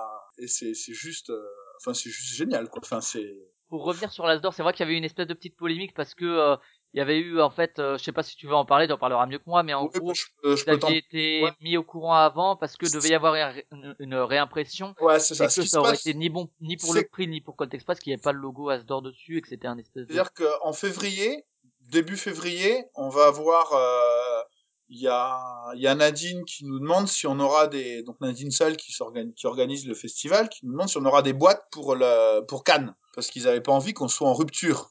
Ce qui est compréhensible. euh, Oui, parce que déjà il est nominé, donc c'est bien s'il y a des boîtes dessus. C'est ça. Donc on lui dit, écoute, t'inquiète pas, on a euh, mis 300 boîtes de côté qu'on ne vendra pas avant Cannes. Parce que normalement on devrait être en rupture. Là, on vient de commander un nouveau tirage de 5000 boîtes pour la France, qui devrait arriver vers le 15 mars. Euh, et mais on, a- on met 300 boîtes de côté pour qu'au moment de Cannes, il y en ait. Et là, elle nous fait, ah, putain, je devrais pas vous le dire, mais euh, si vous en sort- sort- sautez 5000, euh, bah, euh, bah, ça serait bien de mettre le macaron Asdor dessus parce que parce que vous allez l'avoir. Mais je devrais pas vous le dire, mais euh, je pense que sa logique était de se dire, mais en fait, 15 mars, on sort 5000 boîtes. Ces 5000 boîtes-là, on va mettre euh, 6 mois à les vendre. Et ça sera que le tirage d'après. Il y aura un logo euh, Asdor qui va arriver sur le tirage d'octobre. Bah, c'est quand même con de pas le- l'avoir montré euh, tout le temps. Ce qui, encore une fois, on l'a dit euh, plusieurs fois euh, au moment où effectivement les gens en parlaient, ce qui cache en rien en fait le plaisir que t'as pris sur scène, vu que c'est pas le plaisir d'avoir eu l'as d'or, c'est ou de pouvoir le mettre sur la boîte, c'est le plaisir. D'être avec les voilà. gens, ouais, tout à fait. Ça, c'est vraiment, euh, ça, c'est vraiment le premier point. Et par contre, putain, qu'est-ce que c'est chiant pendant un mois? Parce que toi, tu le sais, tu veux le dire à personne. Les gens qui te disent, ah, bonne chance, t'as envie de te dire, ouais, mon gars, mais, t'as Christophe derrière qui est au taquet, tu crois qu'on va la voir, machin, qui commence à faire des plans sur la comète? Tu te dis, mais putain, mais, c'est bon, tu veux pas lui dire, parce que tu dis, putain, moi, tu- moi, on m'a gâché un peu ma surprise, je vais pas lui gâcher sa surprise à lui. Donc t'as Christophe, t'as Jordi qui sont taqués à côté de... donc Jordi l'illustrateur qui sont taqués à côté de toi qui Toi, t'arrives pas forcément à partager et effectivement toi tu ça. dis tu te dis putain mais là je suis pas attaqué pour le coup l'avoir revécu euh, dans la totale ignorance ASN c'était hyper cool quoi parce que ASN avec Christophe et Jordi euh, du coup il y avait Marinella aussi donc notre nouveau nouvelle euh, nouvelle employée donc Anne et moi on était vraiment tous les cinq euh, à vivre le truc c'est enfin tu vois là tu Ouais, tu, tu l'as pas vécu tu- pareil. tu, euh, prends, tu prends un autre plaisir parce que là t'as vraiment le, le mais- t'as vraiment le nœud à la gorge quoi parce que tu sais pas en fait Ouais. Et du coup, par contre, justement, ça pose la question effectivement de euh, comment gérer la production pour que le logo soit là au bon moment, pour qu'il puisse profiter au prix, profiter au jeu, etc. Et du coup, je pense que ça aussi été un axe pour euh, pour le Spiel. Euh, c'est à partir de quand qu'il est le logo Spiel sur le sur les sur les boîtes? à partir du à partir du lendemain en fait C'est ça et ça se fait ça se Euh, gère comment la production? Eh, ça se avec gère, ça se gère avec Ludofax ça se gère ça, euh, un vous l'avez, on met le logo dessus, deux vous l'avez pas. on le met pas c'est Mais du coup, il y a fait, une production en amont avec le logo au cas où il l'est? non en fait il y a tout qui est fait sauf la boîte sauf le top de la boîte et ils n'ont plus qu'à euh, imprimer les tops et euh, fichier quoi, ok. c'est ça. Euh, et c'est mais c'est une telle différence d'échelle tu vois je te dis euh, l'Asdor ça te fait vendre 2000 boîtes le Ouais, Spiel, ça t'en fait voir 300 000, 200 000 ouais, ou 300 000 ou peut-être plus j'en sais rien. Donc euh, il y a il y a et puis il y a une habitude. C'est-à-dire que je pense qu'aujourd'hui l'Asdor te fait vendre allez 2000 3000 boîtes. L'année dernière il t'en faisait vendre un petit peu moins. Et l'année d'avant il t'en faisait vendre aussi encore un petit peu moins. Puis l'année d'avant c'était encore un petit peu moins. On est sur un prix qui à mon sens progresse en termes de visibilité de notoriété d'impact sur les ventes. Alors que le Spiel euh, c'est plus le prix qui progresse il y a des différences de vente en fonction de, des jeux en fonction de la qualité des jeux mais euh, l'impact du prix est toujours le même et donc il y a cette habitude là qui est qui est qui est prise et euh, ce savoir-faire qui est là en fait et le Spiel ils peuvent se permettre de de rien te dire et de ils ont pas besoin de vendre leur prix si tu veux contrairement à l'Asdor où je pense qu'ils ont encore besoin Il y a encore de une extension possible, euh, une médiatisation aussi. Hein. Moi, c'est vrai que c'est quelque chose que qu'on voit depuis des années et que euh, qui va peut-être se mettre en place petit à petit. Mais c'est vrai qu'au niveau des grands médias, il y a encore relativement peu de relais. Il y a des articles par-ci par-là, mais euh, voilà, il n'y a pas encore euh, l'As d'or jeu de l'année euh, aux 20h de France 2, alors que alors que en termes de vente, euh, on s'approche quand même de quelque chose de euh, pas pas par l'As d'or, mais en, en termes de vente de jeux de société, on s'approche quand même de quelque chose de Ah alors bah, que le 3 ils en parlent euh, voilà par exemple euh, au niveau Oui. du jeu vidéo et c'est pas un prix, c'est euh, mais euh, bon voilà, de toute façon c'est une problématique autre euh, de la médiatisation, mais Oui, c'est ça. Mais et bon voilà, des, des extensions finalement quand un jeu fonctionne, c'est quelque chose qui semble évident. Donc là la première vient de sortir, donc Chevaux et Diligence. ouais, Euh, Il y a un petit 1, donc on se doute que ce sera pas la seule, mais euh, c'est des idées qui étaient là au début, qui étaient trop complexes, qui rajoutaient des choses, etc., et qui sont revenues, ou bien c'est un peu euh, comme euh, je sais que sur Seven Wonders, Web Prod avait dit à, à Antoine, bon maintenant faut faire cette- extension, ouais. Euh, il y a Non, où c'est une demande un peu de votre part, c'est un peu bah, c'est un petit c'est un petit peu un petit peu un mélange de tout ça. C'est-à-dire que le jeu est sorti euh, on avait plein d'idées dans le développement du jeu. Il y a plein de choses qu'on a mis de côté en se disant c'est un peu compliqué. Et on va faire un jeu qui est quand même qui va être relativement simple. Il faut pas qu'il y ait trop de règles etc pour un jeu de base. Donc on- quand le jeu est sorti on avait et d'une le, le- la mécanique du jeu fait que c'est assez bac à sable donc tu peux très facilement rajouter des choses sans euh, tout changer dans le jeu c'est un jeu où c'est un jeu euh, où c'est pas enfin c'est équilibré, c'est travaillé, etc. au niveau du développement, mais en même temps t'as un côté un peu chaotique qui fait que je pense qu'il y a aussi moyen de rajouter des petits trucs, même si ça déséquilibre un peu peut-être l'ensemble, la Ouais, cohérence du tout. On s'en Euh, fout en l'expérience fait. est là. Ouais, c'est ça, c'est exactement ça, c'est ce que j'allais dire, c'est le deuxième point. C'est pas les Lewis et Clark où tout est réglé au cordeau, où si tu changes un quart de demi-truc, il y a tout qui pète.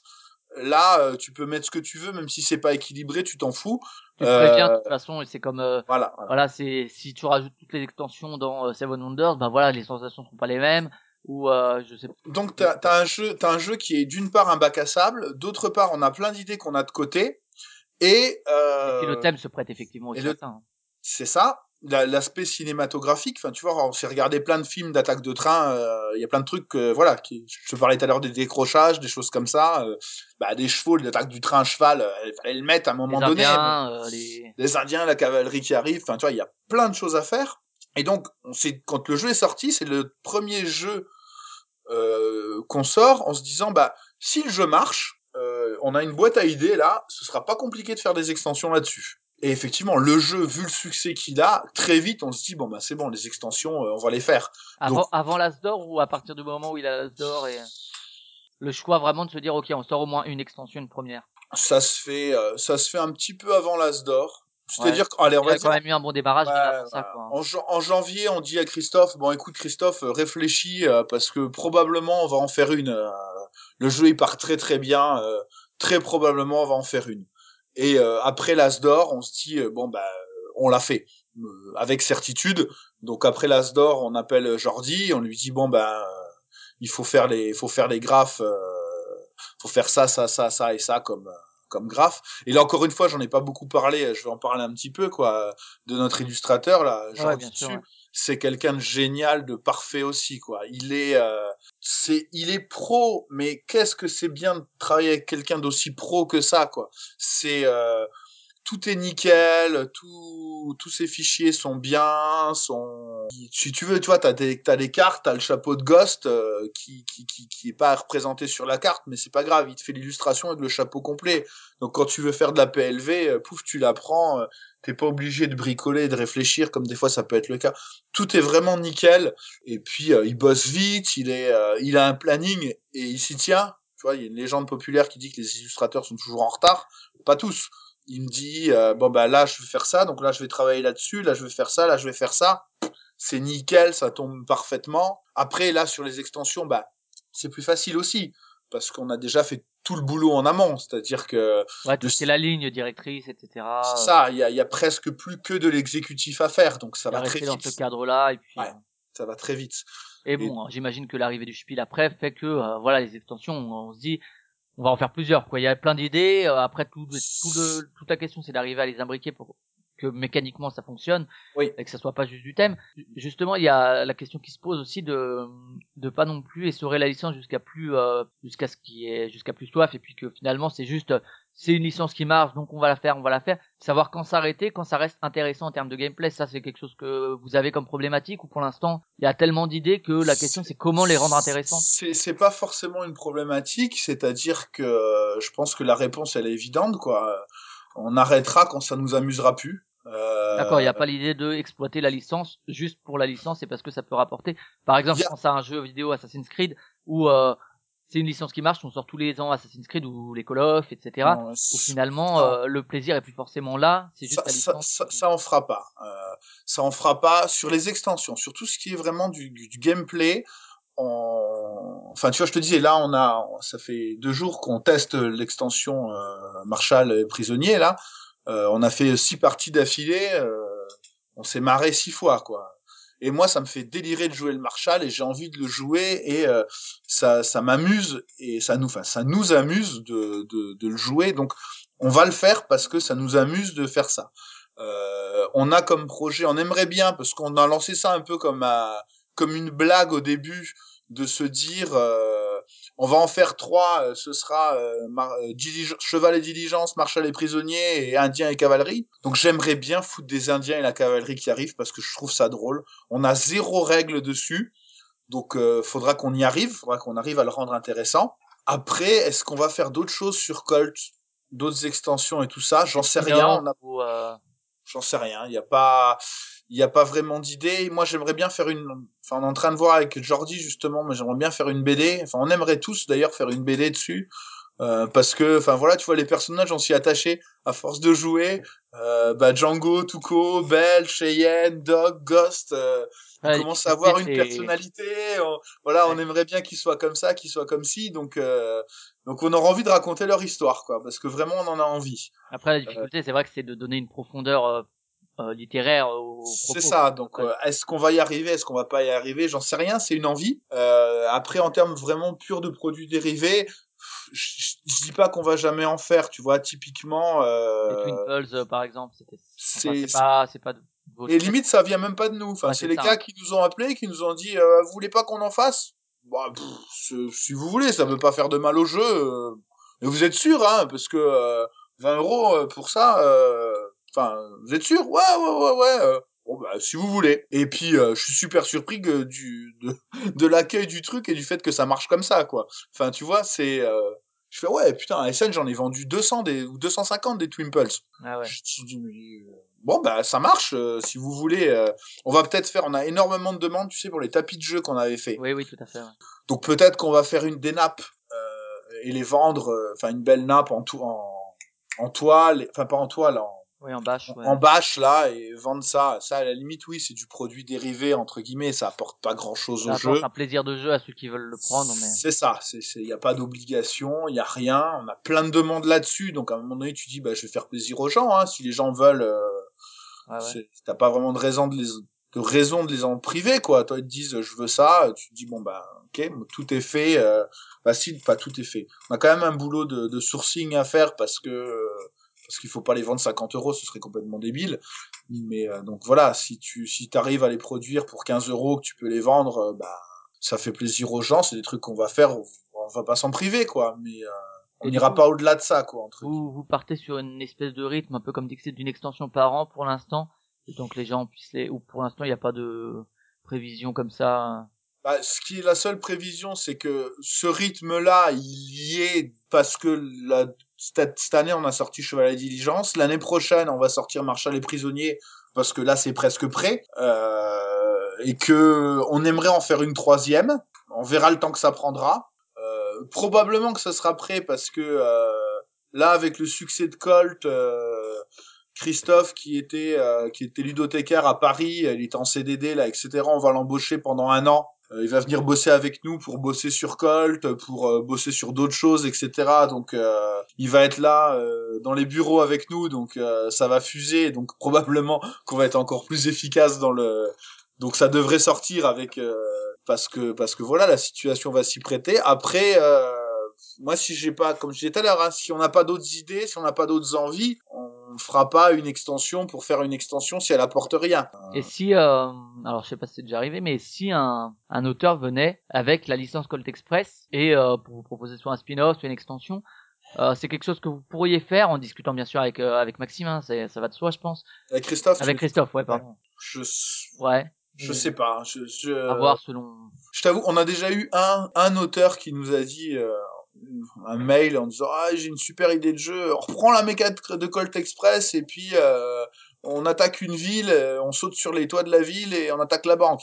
Ouais. Et, et tu dis mais pourquoi Si vraiment j'ai envie de faire ça, euh, du, du qui est juste du pur euh, marketing comme tu disais tout à l'heure quoi. Ah ouais. Mitch je le fais tout seul pour faire ça j'ai besoin de personne. Amener un- j'ai pas envie de le faire donc euh, donc quelqu'un qui viendra avec cette idée là non euh, et puis euh, quelqu'un qui viendra avec un jeu sur la licence Colt Express mais enfin moi ce que je recherche c'est un univers quand on fait un jeu euh, si si la personne n'est pas foutue de développer son univers euh, enfin tu vois c'est c'est ça me semble bizarre comme démarche si Ah ouais. quelqu'un si quelqu'un a fait un jeu de western dans un univers western qui tombe bien qui marche bien original qui nous plaît qui nous séduit Pourquoi pas le Bah, mettre dans cette licence mais... pourquoi pourquoi pas mais euh, c'est pas c'est pas à l'auteur de venir nous dire ça. Enfin lui son job c'est de faire un bon jeu original euh, avec un univers qui soit cohérent etc euh, l'univers de Colt Express c'est un univers qui est ultra fantasmé quoi. Tu vois c'est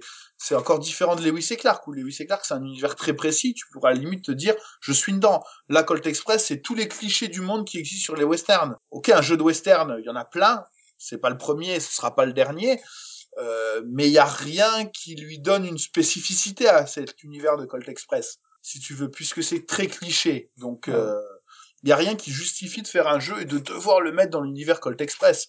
Donc, euh, si les auteurs ont des jeux de western, pourquoi pas? Et si jamais on trouve que c'est une bonne idée de le faire, j'en sais rien, peut-être, pourquoi pas? Mais en aucun cas, je pense que ça peut venir de l'auteur de nous dire euh, ah il faut faire ça dans l'univers Colt Express. Enfin, c'est je trouve ça étrange comme démarche en fait. Si on enchaîne avec euh, rapidement Discovery, le Petit Prince pour finir Ouais. euh, un peu le le le, Le tour d'horizon. voilà euh, Discoveries, euh, il me semble que c'était pas dans l'univers Lewis and Clark à la base le proto de Cédric? Si, si, c'est complètement dans l'univers. Ah, Lewis d'accord, ouais. Clark. Ah, l'idée est venue, euh, tu sais, on avait fait des stickers. Oui, euh, tout à comme fait. goodies à SN. Donc l'idée lui est venue un jour, il a dit, il avait des dés, il a collé des stickers sur les dés, il s'est mis à les lancer pour activer ses actions. Et euh, il m'a skypé euh, le lendemain en me disant Cédric, j'ai une idée, je crois que ça marche. Euh, c'était un petit peu, c'était au tout début de l'été. Il m'a expliqué le truc. Je lui ai dit, écoute, ça me semble rigolo ton machin. Euh, fais un, fais un proto. On se voit à la Gen Con. Vas-y, tu nous le montreras là-bas. Et à la Gen Con, il fait un proto. Il nous fait jouer et on se dit, putain, c'est trop bon, ça marche.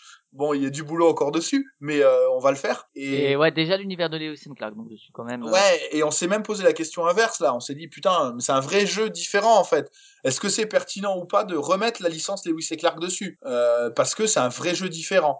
Ouais, alors je sais Et- pas le moi ce que moi j'aime beaucoup Discoveries et on retrouve quand même un feeling Ah oui, bah euh, oui. de Lewis and Clark dans le fait du parcours et euh, et de, de la phase de repos également Bah, et là avec euh, peut-être plus d'interaction etc du fait d'aider euh, Ouais. voilà mais c'est vrai qu'il y a un feeling de base qui est le même est-ce qu'il était déjà là similaire et du coup ça a joué dans le fait de on garde l'univers Lewis and Clark bien c'est un feeling que vous avez essayé de retrouver pour le faire euh, Non, il était, il était clairement déjà là, et c'est, c'est ce qui a fait qu'on s'est dit non mais on est con, on va pas changer. euh, ça marche hyper bien dans cet univers-là, ça colle hyper bien à l'histoire. euh, ça nous permet d'exploiter toute la partie euh, cartographie, euh, ah ouais vous avez vite trouvé comment exploiter re- ça. recherche d'animaux. Ben, on a on va envie en fait, c'est-à-dire que dans les et Clark, on notre regret dans les Lewis et Clark, c'est de ne pas avoir parlé de ça, des journaux de Lewis et Clark. Et bah, le jeu était, enfin, tu vois, Lewis et Clark, tu peux difficilement aller en rajouter dessus.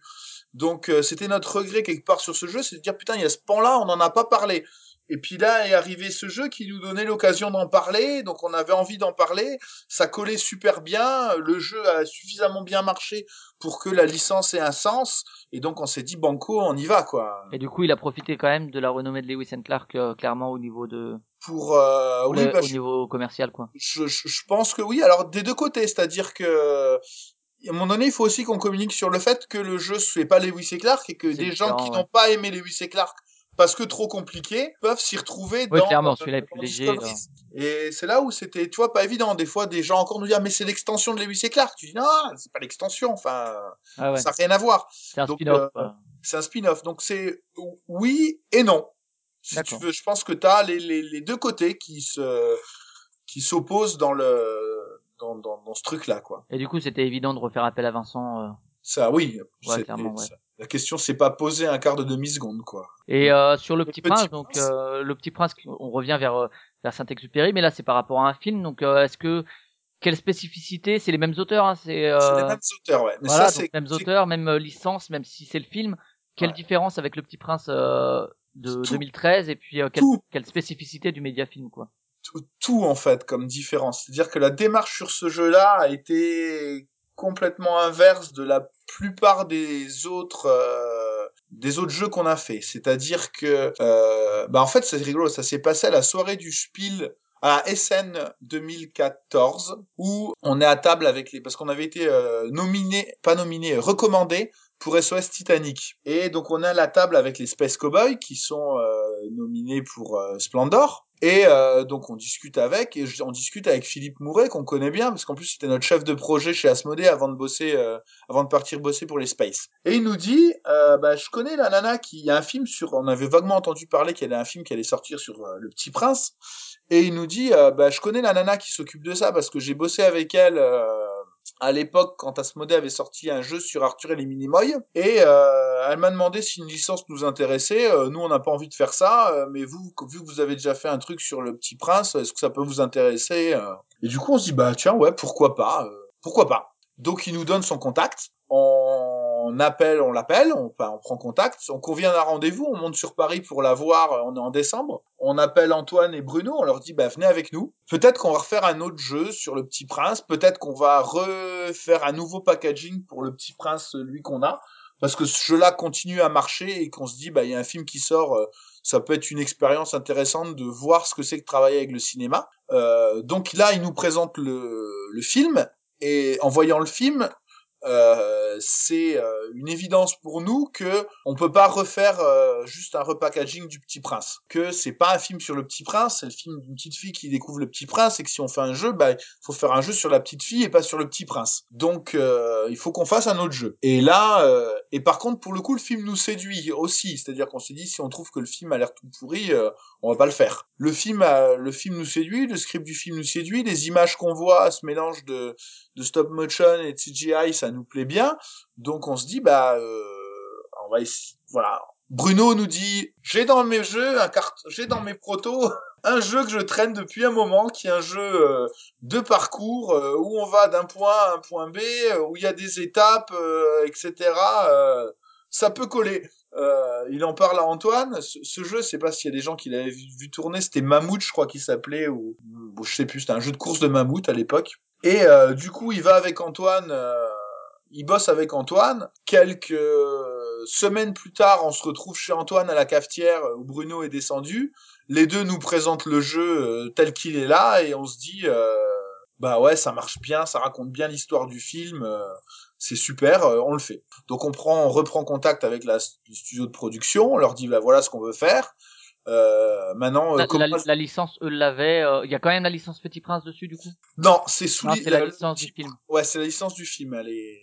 La licence Petit Prince a sous, enfin, cédé les droits de distribution du pour le film, euh, enfin, l'exploitation de l'image du film à euh, la société de production. Du coup, bah eux, euh, on a on a des relations avec eux, avec leur équipe graphique pour faire des choses. Et puis, il faut bien avouer que pendant un bon moment, un bon moment, on galère, on galère, on galère parce que graphiquement, on n'arrive pas à faire quelque chose de bien. Parce que aussi, euh, contrairement au Petit Prince où il y avait une vraie charte graphique euh, qui était posée, qui était claire du début, euh, et qu'il fallait se démerder avec, point barre, là, c'est beaucoup plus flou. Euh, Il y a des trucs qui sont faits, des trucs qui sont pas finis. Il y a euh, et puis euh, ils décident d'avancer la date de sortie du film. Enfin, c'est beaucoup plus artistique. Et là, on fait appel. C'est quand en mars, ouais, en mars au Festival de Cannes, à euh, un pote, à Yann, euh, Yann Parovel, qui va bosser avec euh, Christine Deschamps et Maeva da Silva, qui sont deux illustratrices et qui vont s'occuper de nous faire le graphisme du jeu en fait. Parce que parce que nous on s'en sortait pas, tu vois, autant sur Petit Prince on l'a fait nous, enfin je l'ai fait moi on va dire, autant là j'arrivais pas, enfin c'était c'était beaucoup trop compliqué pour moi, pour mes compétences, donc du coup on a fait appel à des gens compétents qu'on connaissait bien en plus, avec qui on est même bossé. Enfin, tu vois, on a bossé avec Yann, c'est lui qui nous avait fait notamment le teaser sur euh, sur euh, Colt. Il nous avait donné aussi pas mal de conseils sur euh, sur le design du jeu, etc. Donc c'est c'est quelqu'un de compétent, puis c'est un pote, donc c'est c'est facile de bosser de bosser ensemble. Donc là, c'est lui qui nous fait tout le, enfin c'est eux plutôt qui nous font tout le, bah, tout le boulot en fait euh, de mise en forme, la la piste euh, modulaire, etc. Enfin voilà tout le tout le graphisme euh, du jeu. Et puis on arrive à sortir le jeu à temps parce qu'on voulait absolument le sortir. euh, Profiter un peu euh, de l'effet film, quoi. hein. bah, c'est ça. Et sortir le film au mois de juillet, nous, ça nous faisait chier parce que c'est pas forcément le meilleur moment pour Ouais, sortir c'est le jeu. pas, c'est pas là où se font les grosses sorties de jeu, ouais. Euh, donc ça a été vraiment, euh, c'était un beau challenge. On a travaillé avec des gens qu'on aime beaucoup, donc que ce soit Yann, que ce soit Bruno, Antoine, Maëva, Christine, enfin voilà, c'est c'est que des gens avec qui on aime bosser, avec qui on a pu bien bosser, avec qui on rebossera. Donc euh, ça c'était plutôt cool. Euh, ouais, co- le côté euh, travailler avec l'industrie du cinéma, c'est compliqué. Il y a Florent Toscano qui faisait ça aussi avec les plat sur La glace et le ciel, il était une forêt. Là, au niveau, ben, on pourrait se dire aussi, euh, c'est vrai que le film a été relativement médiatisé, hein, bon, pas comme, euh, pas Oui. comme pourrait être médiatisé le Star Wars, mais euh, voilà quand même. Donc, communication. Est-ce que euh, vous bénéficiez d'un point de vue des ventes de la sortie du film? Et surtout est-ce que euh, autre autre question est-ce que d'un point de vue de la communication euh, quand les gens parlent du film les médias vont parler du film est-ce qu'ils vont mentionner le jeu Est-ce que c'est un espoir, une demande que vous faites ou euh, à l'équipe du film ou autre Ou bien ce serait un effet de bord qui est pas contrôlable? C'est une demande et un pari. Euh, c'est pour ça qu'on l'a fait à la base, en se disant euh, est-ce que voilà, est-ce qu'on va pouvoir profiter de l'effet du film? Euh, Pour la sortie du jeu, pas du tout. C'est-à-dire que quand le jeu, on a sorti le jeu, euh, ben on s'est adressé. Moi, j'ai beaucoup discuté. Ça m'intéressait énormément d'avoir le retour des boutiques, de savoir euh, ben, comment ils allaient vendre leurs jeux, etc. Qu'est-ce qui faisait que les gens les achetaient. Euh, leur retour, c'était que essentiellement les achetaient parce que c'était Antoine et Bruno, parce que c'était Ludonote. Très peu étaient venus par hasard euh, après le film. Ouais, donc a pas eu Et- de communication de la Et part de ça, alors ça, c'est vraiment dans un premier temps. ouais. Ça commence maintenant. C'est-à-dire que là, à l'approche de Noël, on commence à avoir des commandes qu'on n'aurait pas eues. Euh, le jeu, je crois qu'on en fait euh, 1000 qui va aller chez Cultura, 500 à la Fnac, je crois. Enfin, tu vois, dans des endroits Ouais, où normalement on vend où- pas. Ouais, ouais, d'accord. Donc euh, oui, il y a un impact euh, qui se fait euh, plus euh, lente que ce qui est habituellement le cas pour un jeu. Euh, où nous, euh, enfin voilà, tu vois, en étant un hyper spécialiste, enfin nous le jeu c'est c'est deux mois. euh, la sortie c'est les, les, les deux mois qui suivent le jeu. Si c'est rien passé après deux mois, il se passera plus jamais, vivre, ouais, se passera plus jamais rien. Là, alors le jeu a quand même bien marché. hein. Enfin, je veux dire, on a on, a on a des ventes, on a fait en tout dans le monde. euh, plus de 20 000 boîtes. Donc, euh, donc ça reste, c'est un beau succès. On, on sent un petit, euh, un petit truc là par rapport à Noël, par rapport à un public qu'on n'aurait pas forcément touché. Est-ce que ça va aller au-delà?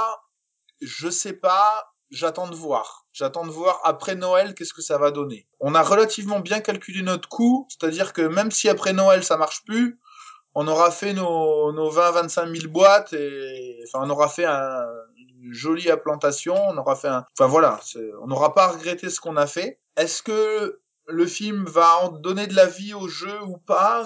C'est trop tôt pour en parler, je sais pas. Donc euh, on verra bien, on en reparlera peut-être d'ici euh, d'ici six mois, un an, euh, on verra bien. Et d'un point de vue de la com, vous, vous aviez aucun pouvoir pour euh, essayer de pousser effectivement que dans les cinémas, peut-être, euh, hier en plus dans les dans les magazines UGC, le jeu du film ou des choses comme ça, ça c'était. Alors dans les dans les magazines, on a essayé de filer des boîtes, on a essayé de voir, faire des échanges de visibilité avec les différents euh, personnes qui travaillaient sur la licence. Le problème c'est que des pubs dans un cinéma, ça coûte euh, Ouais, un ça, bras, ouais. ça coûte un bras, c'est un budget même. com qui est qui est qui est qui est complètement disproportionné avec ce que nous on met d'habitude en budget com quoi. Donc euh, c'est des trucs qu'on peut pas faire euh, que donc on l'a pas fait puisqu'on pouvait pas le faire par définition on a essayé au plus possible, donc il y en a, il y a, il y a de la com qui est faite un petit peu euh, transversale. C'est difficile à gérer parce que c'est pas notre métier et puis euh, C'est pas, c'est d'autres. euh, c'est d'autres choses. C'est pas des gens avec qui on a l'habitude de communiquer.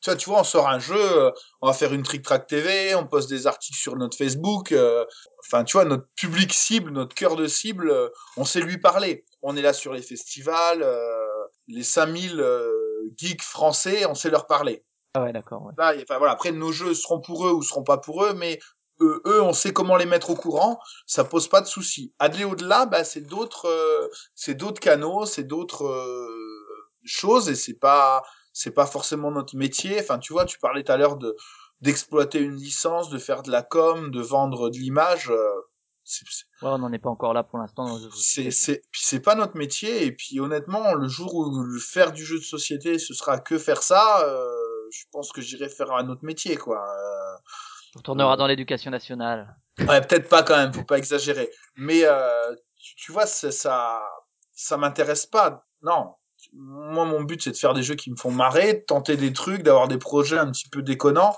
et de les mener au bout euh, si c'est juste euh, pour vendre de la soupe je, je- ça m'intéresse On pas en fait. convertira en maraîcher. Ouais, c'est ça. Bah oui, mais tant qu'à faire, au moins, je ferai de la bonne soupe. D'accord. Et voilà. Et dans, dans les choses à venir, donc on a parlé de l'extension, il y a des, des nouveautés euh, dont euh, tu peux veux parler ou pour l'instant euh, rien de rien de nouveau comme licence justement que vous avez envie de pousser? Il y a rien de complètement Il finalisé. y avait, il y avait Mad Steam un moment finalement Ouais. qui a été abandonné. Ça a euh, été abandonné parce qu'on n'arrivait pas à le tirer dans la direction où on voulait la- l'amener, là où on voulait voilà, euh, un consensus entre auteurs et vous. C'est tout ça. c'est ça. On était, je pense qu'il y a une phrase qui résumait bien la situation, c'est que l'auteur voulait un jeu de gestion dans un univers post-apocalyptique et nous on voulait un jeu post-apo euh, matinée de gestion. Et on n'a jamais réussi à trouver vraiment les deux. On tirait tous les dans des sens différents et et à un moment donné on s'est dit bah il vaut mieux pas le faire, que tu ailles le faire chez quelqu'un d'autre euh, plutôt que de faire un truc dont on sera pas totalement euh, Content ni l'un ni l'autre. Ouais, voilà. Donc D'accord. et donc- après, on a on a d'autres projets, enfin on a d'autres trucs sur lesquels on on travaille, euh, qui sont pas forcément euh, arrêtés en termes de calendrier. Donc euh, rien que je te dise ah bah on a un projet comme ça, euh, si ça se trouve on va le faire dans un an, dans deux ans, dans trois ans, jamais. Donc euh, on verra bien. Quand on aura, on a des choses sur lesquelles on bosse. Euh, bah, je disais tout à l'heure, là, il y a une V2 d'Yggdrasil que j'aimerais vraiment faire. Donc ça, on bosse dessus. Euh, on bosse, on a euh, un autre proto euh, d'un jeu copé qui nous plaît bien, sur lequel on, on bosse. On a euh, deux, trois, bah, notamment à Ludix, j'ai vu deux, trois jeux que j'aimerais bien pousser un petit peu pour voir ce qu'il y a, si ça vaut le coup ou pas. Donc euh, voilà. les, on- les concours, vous les vous utilisez justement encore ces concours, euh, que ce soit l'UDX, le CNJ, euh, enfin le Boulogne Billancourt, euh, le Flip, c'est des choses que vous regardez, que ce qui en sort quand même pour éventuellement voir si ça pourrait être intéressant. Oui et, oui et non. Enfin, c'est intéressant. Euh, le concours en lui-même est vachement plus intéressant que le résultat, en fait. C'est-à-dire que j'ai le fait d'être jury à Ludix, ça me permet de voir 15 protos là en, en une grosse, enfin en deux jours, d'avoir le de pouvoir les voir et de les voir dans de bonnes conditions. Donc du coup ça c'est vachement agréable pour aller voir trouver des jeux intéressants. Pareil au CNJ, j'y étais. Euh, j'avais été voir, j'avais été jouer à tous les protos là, donc je me suis retrouvé dans un lieu pour jouer à des jeux, pour voir si ça pouvait m'intéresser ou pas. Donc ça c'était intéressant. Après le jeu qui a été primé, euh, je- quelque part je m'en fous quoi. Enfin, euh, c'est pas ça qui fait que euh, le jeu je vais avoir envie de l'éditer ou pas. Mais le fait de l'existence de ces concours-là, quand on y va, ça permet d'avoir un lieu où tu vas tester du proto et où ça va être euh, optimal, quoi. Tu vois, typiquement l'auteur qui vient avec son proto sur SN, t'as envie de lui dire, euh, Pff, reviens une autre fois. euh, J'ai la tête qui est complètement dans le sac. euh, je suis pas dans de bonnes conditions pour le tester. Alors que à Ludix, euh, je suis comme un coq en pâte euh, pour le faire. Donc, euh, D'accord. en ce sens-là. ouais. Et si on parle de l'évolution de l'entreprise, un peu bon maintenant, vous deux vous y êtes salariés, euh, Anne-Cécile et toi, et vous avez employé quelqu'un cette année, donc euh, rappelle-moi son prénom, je... C'est Marinella. Marine est là, c'est ça, et donc vous Ouais. êtes trois employés Ouais. à plein temps. Euh, c'est vraiment euh, le, le Petit Prince ou euh, Colt Express qui ont permis vraiment ce, enfin c'est l'ensemble, je pense de toute façon euh, l'évolution de de, l'entreprise. Et là avec Colt Express, le futur du coup peut-être. Alors c'est c'est c'est le c'est l'ensemble parce que c'est rigolo. Enfin c'est rigolo. C'est-à-dire qu'au moment où on a eu la nomination du Spiel, euh, on a embauché et on a déménagé pour euh, avoir des locaux et tout. Donc du coup, t'as les vu de l'extérieur, t'as l'impression de ah les mecs ils ont gagné le Spiel, euh, ils font ils récupèrent ça et tout. Mais tu te doutes bien que c'est un truc qui s'improvise pas. Donc qui était prévu avant et que même si on n'avait pas le Spiel, euh, l'évolution de la société fait que euh, il fallait qu'on fasse ça. On avait besoin d'embaucher quelqu'un, on avait besoin de se faire des locaux. Donc ça, c'est euh, bah, le succès de Colt Express, hors Spiel, et le Celui de succès Lewis de Lewis Clark, et Clark, euh, le Petit succès de Prince, Petit ouais. Prince, etc.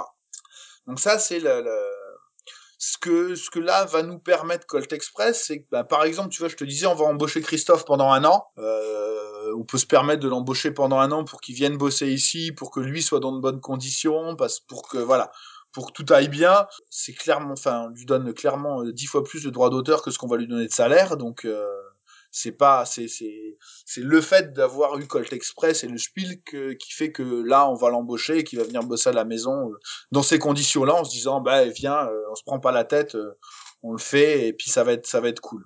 Après, à Euh, long terme, vu le, la production que vous avez, et si vous comptez effectivement rester à cette ligne éditoriale, c'est, vous voyez pas pour l'instant l'utilité d'avoir euh, 12 employés, quoi.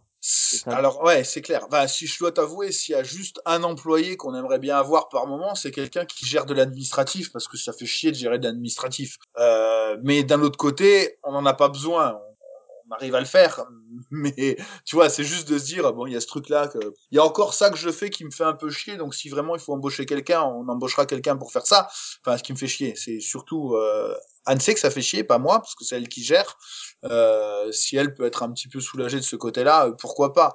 Mais euh, faudrait que ça, enfin, on n'en a pas vraiment le, le, le besoin. Et c'est vrai que si on reste sur cette production-là, on, on sait. Mais d'un autre côté, euh, bah, les rentrées d'argent qui arrivent avec le Spiel euh, font que à un moment donné, il faudra bien qu'on fasse quelque chose avec ça. Euh, Bah, les trois maisons aux Bahamas, hein, c'est ça eh, c'est ça, voilà. Le prochain coup, ce sera aux Bahamas. Euh, Non, mais il faut faire quelque chose qui ait vraiment du sens, quoi. Euh, on recherche, on cherche des projets qui soient. J'ai pas envie, on a- enfin, on n'a pas envie de faire, euh, de faire de la quantité. Tu vois, l'année prochaine, on pourrait clairement sortir 10 jeux l'année prochaine. Euh, financièrement, on peut assumer la prod de- de- d'une dizaine de jeux l'année prochaine, si on veut. Euh, on a des dizaines de jeux qu'on peut nous proposer qui sont pas trop mal et qui pourraient être édités. Euh, C'est juste pas la volonté, quoi. De... c'est juste qu'on n'a pas envie de faire des jeux pas trop mal en masse. On a envie de faire euh, un jeu qui déchire. Euh, et que euh, voilà, c'est qu'on n'a pas envie de faire ça. Donc du coup, euh, voilà, bon, je t'avoue qu'on voilà, on se pose des questions sur qu'est-ce qu'on va faire, comment on va le faire. euh, mais on veut, enfin voilà, on veut pas faire n'importe quoi et prendre notre temps pour faire des des choses bien et que le prochain jeu Ludonote, ben, ce soit un jeu qui euh, qui déchire tout aussi quoi. Alors c'est je c'est dur de trouver, euh, de soutenir la comparaison avec Colt Express parce qu'on se dit, euh, bah, si on fait quelque chose, faut que ce soit aussi bien que Colt, sinon ça vaut pas le coup. Ils nous ont mis la barre haute avec tous les prix qu'on a gagnés, donc. Euh... C'est ça beau, après, Repeu Prod avait la même problématique avec, euh, avec euh, Seven Wonders. Ils ont réussi quand même à rebondir euh, et à rester euh, avec Mascarade et compagnie. Ouais, mais tu vois, ils en ont pas fait beaucoup. Enfin, ils sont pas rentrés dans une surenchère après Ah, Seven, non, non, quoi. ouais. Ils ont fait Masquerade, ils ont fait Concept, deux jeux totalement différents de Seven Wonders, totalement différents d'entre eux, super bien édités dans les deux cas. Enfin, enfin pour moi, je, je repose, c'est, je trouve que ça fait partie des éditeurs qui font vraiment du chouette chouette boulot. Euh, c'est, c'est, travailler comme ça que je veux travailler, quoi. Enfin, je te disais, c'est fait partie des premiers gens qu'on a rencontrés quand on a lancé Ludonote. Euh, des premiers éditeurs avec qui nous ont donné des conseils, qui nous ont inspirés. Et moi, je trouve qu'ils font un travail qui est qui est proche du sans faute. Et euh, pour moi, c'est voilà, si quand on s'est lancé, euh, l'idée c'était moi quand je serai grand, je voudrais être poprote quoi. Et c'est vers ça qu'il faut arriver, qu'il faut faire. Ils font du bon boulot et je pense que c'est ce boulot comme ça qu'il faut le faire quoi. Et c'est comme ça qu'on a envie de le faire nous aussi. Si on finit sur les ludonotes avec la ligne éditoriale, donc sur le site, c'est nos jeux sont par leur thème une invitation au voyage vers des univers mythiques, imaginaires et exotiques. Ah, je vais, je vais pas la faire en entier, mais euh, voilà, c'est vraiment, il n'y a pas juste faire ce qui nous plaît, même s'il y a de ça forcément, mais c'est vraiment l'adéquation entre thème et, et mécanique, essayer de faire un tout cohérent, si j'ai bien compris. Ouais. Euh, Est-ce que justement il y a des envies particulières, toi ou de, de chez les ludonotes, d'univers à développer, à explorer, à que ce soit de l'univers futuriste, de l'univers Medfan ou je ne sais quoi, ou euh, à essayer de faire un espèce d'alliage qui fonctionne bien avec un univers en particulier? Bah, moi, j'ai des, enfin, on a des univers euh, dans notre tête qu'on aime bien, que, tu vois, moi, je, je, j'ai jamais rien fait de science-fiction. Moi, j'adore, je suis fan de, de, de, de Fondation, de d'Hyperion, de, je, j'aime beaucoup aussi l'univers du Japon médiéval, un peu, euh, un petit peu ce côté euh, code de l'honneur, euh, etc. Je pense qu'il y a moyen de, avoir moyen de faire des jeux qui marchent bien avec et pas forcément trop guerrier, ce qu'on avait essayé de faire avec Shiteno, mais qui a pas forcément marché. Ouais, après, c'est vraiment, je te dis, une, l'adéquation en fait. C'est moi, il y a plein de choses qui me font triper, mais il faut que ce soit, euh, faut qu'il y ait une vraie raison d'y aller en fait. Tu vois, c'est c'est j'ai pas envie de dire euh, je veux un jeu dans cet univers-là parce que si je dis je veux un jeu dans cet univers-là, je suis sûr qu'il y a plein de gens qui vont me trouver le moyen de me plaquer cette thématique-là sur un jeu qui et, et en fait c'est pas ça. Enfin, l'univers ça doit être que j'ai juste aucun moyen de le changer, sinon ça n'a aucun intérêt. Si Ouais, c'est une cohérence. euh. c'est une cohérence, c'est vraiment moi c'est c'est une cohérence que je recherche. J'ai une culture euh, littéraire, ludique euh, qui est assez large euh, et je, me- je me fixe pas quelque chose de précis. C'est vraiment tout et n'importe quoi du moment que ce soit cohérent et que ce soit bien fait en fait. Je sais pas si tu veux Ouais. rajouter quelque chose ouais, sur les ludonotes, si on a un peu fait le tour. euh, Bon, je pense que ça, bon tour ça doit ça doit presque faire trois heures qu'on chatte. C'est donc, ça, donc, euh. Bah écoute, tu parlais d'Asimov, tu parlais de, de la culture littéraire, etc. On va embrayer sur les questions culturelles alors.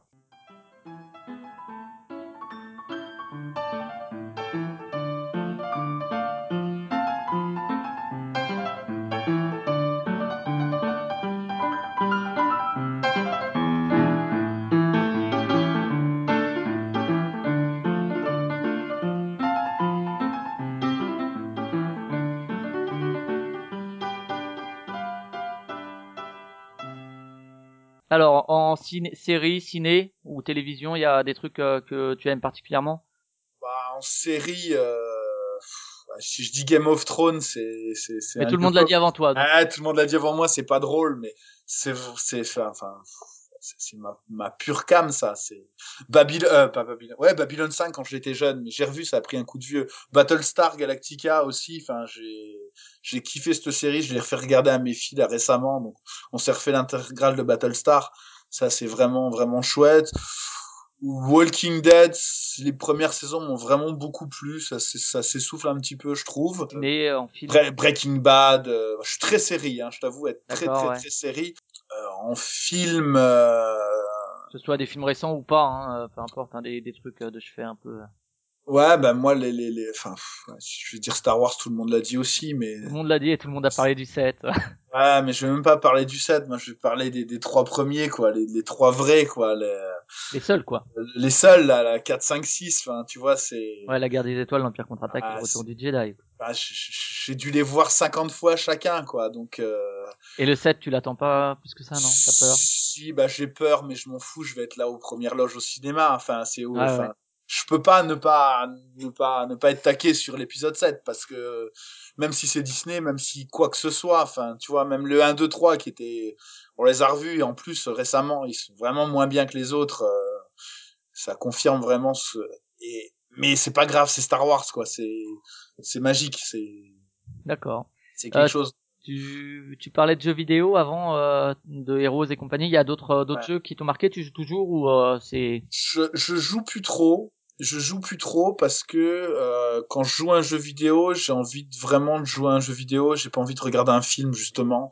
Et je trouve que euh, la tendance actuelle des jeux avec plein de cinématiques, des scénars qui sont très scriptés, etc., me, me lasse un peu. Euh, Tu peux en citer quelques-uns qui t'ont marqué euh, à part Heroes, Ouais, du coup des, des, des jeux qui m'ont qui m'ont vraiment marqué moi les- la, la série de tous les jeux LucasArts euh, de l'époque les, les secrets les Monkey Island euh, Indiana Jones euh, ça c'était vraiment top euh, sur euh, Zelda enfin Ocarina of Time Link to the Past euh, ça reste des jeux qui pour moi sont magiques euh, il y a quoi la série Wonder Boy 2 et 3 que j'avais adoré sur euh, sur Master System euh, c'était sur Mega Drive ou Master System? Master je pas te System dire, hein, Master. System je crois euh, tous tout, tous ces tous ces vieux jeux là vraiment je suis fan Baldur's Gate.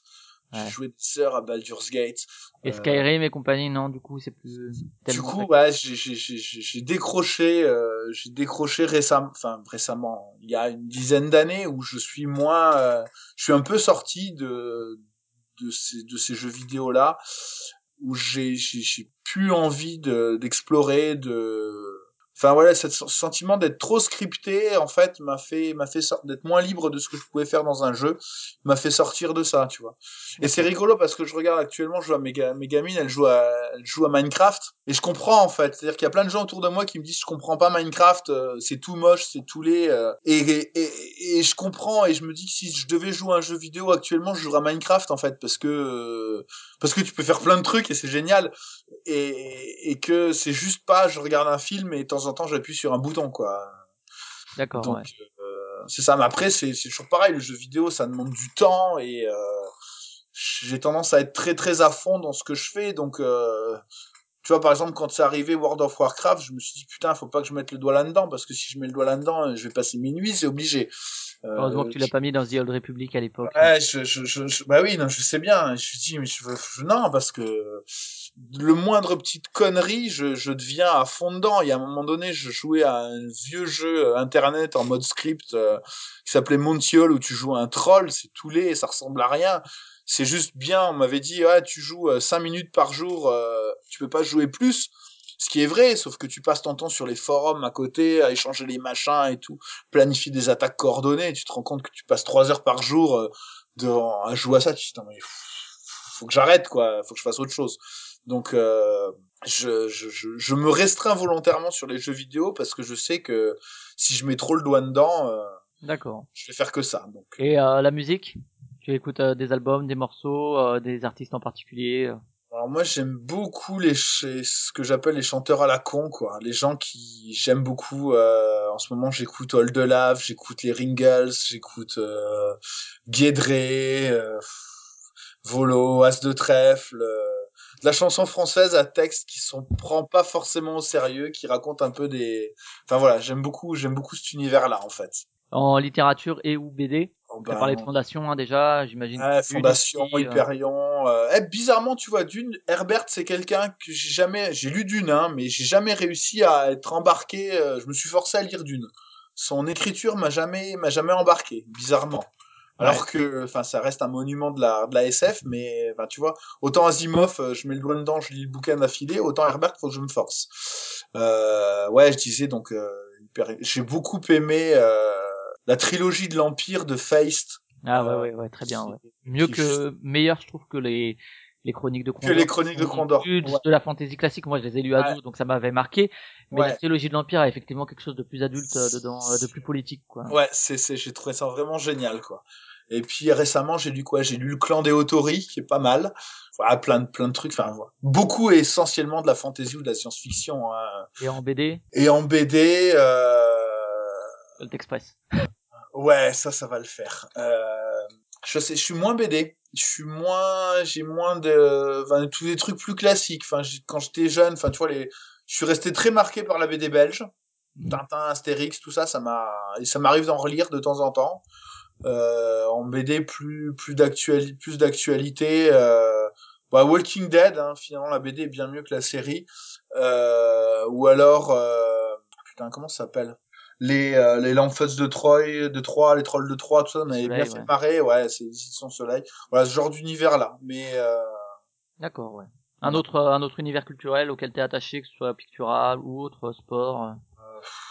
je, je, je suis je suis pas du tout sport je suis de moins en moins quand j'étais jeune je me, je me rappelle je regardais les matchs de foot je regardais les grands prix de Formule 1 c'est un truc que je fais plus du tout ça me je me suis totalement désintéressé euh, en termes de culturel j'aime bien ouais différents spectacles j'aime bien découvrir plein de choses il y a quelqu'un que j'aime beaucoup beaucoup beaucoup c'est Alexandre Astier par exemple D'accord. Euh, trouve que- l'exoconférence également? Ouais, j'ai été la voir à Marseille, Ouais. c'est vraiment chouette et je trouve que c'est quelqu'un de pertinent quand il parle quoi. Tu sens que c'est un mec intelligent en fait euh, et que quand il fait quelque chose, il se documente sur son sujet, il va pas raconter n'importe quoi. Enfin, tu vois, c'est j'aime beaucoup son approche de quand il fait quand il produit quelque chose quoi.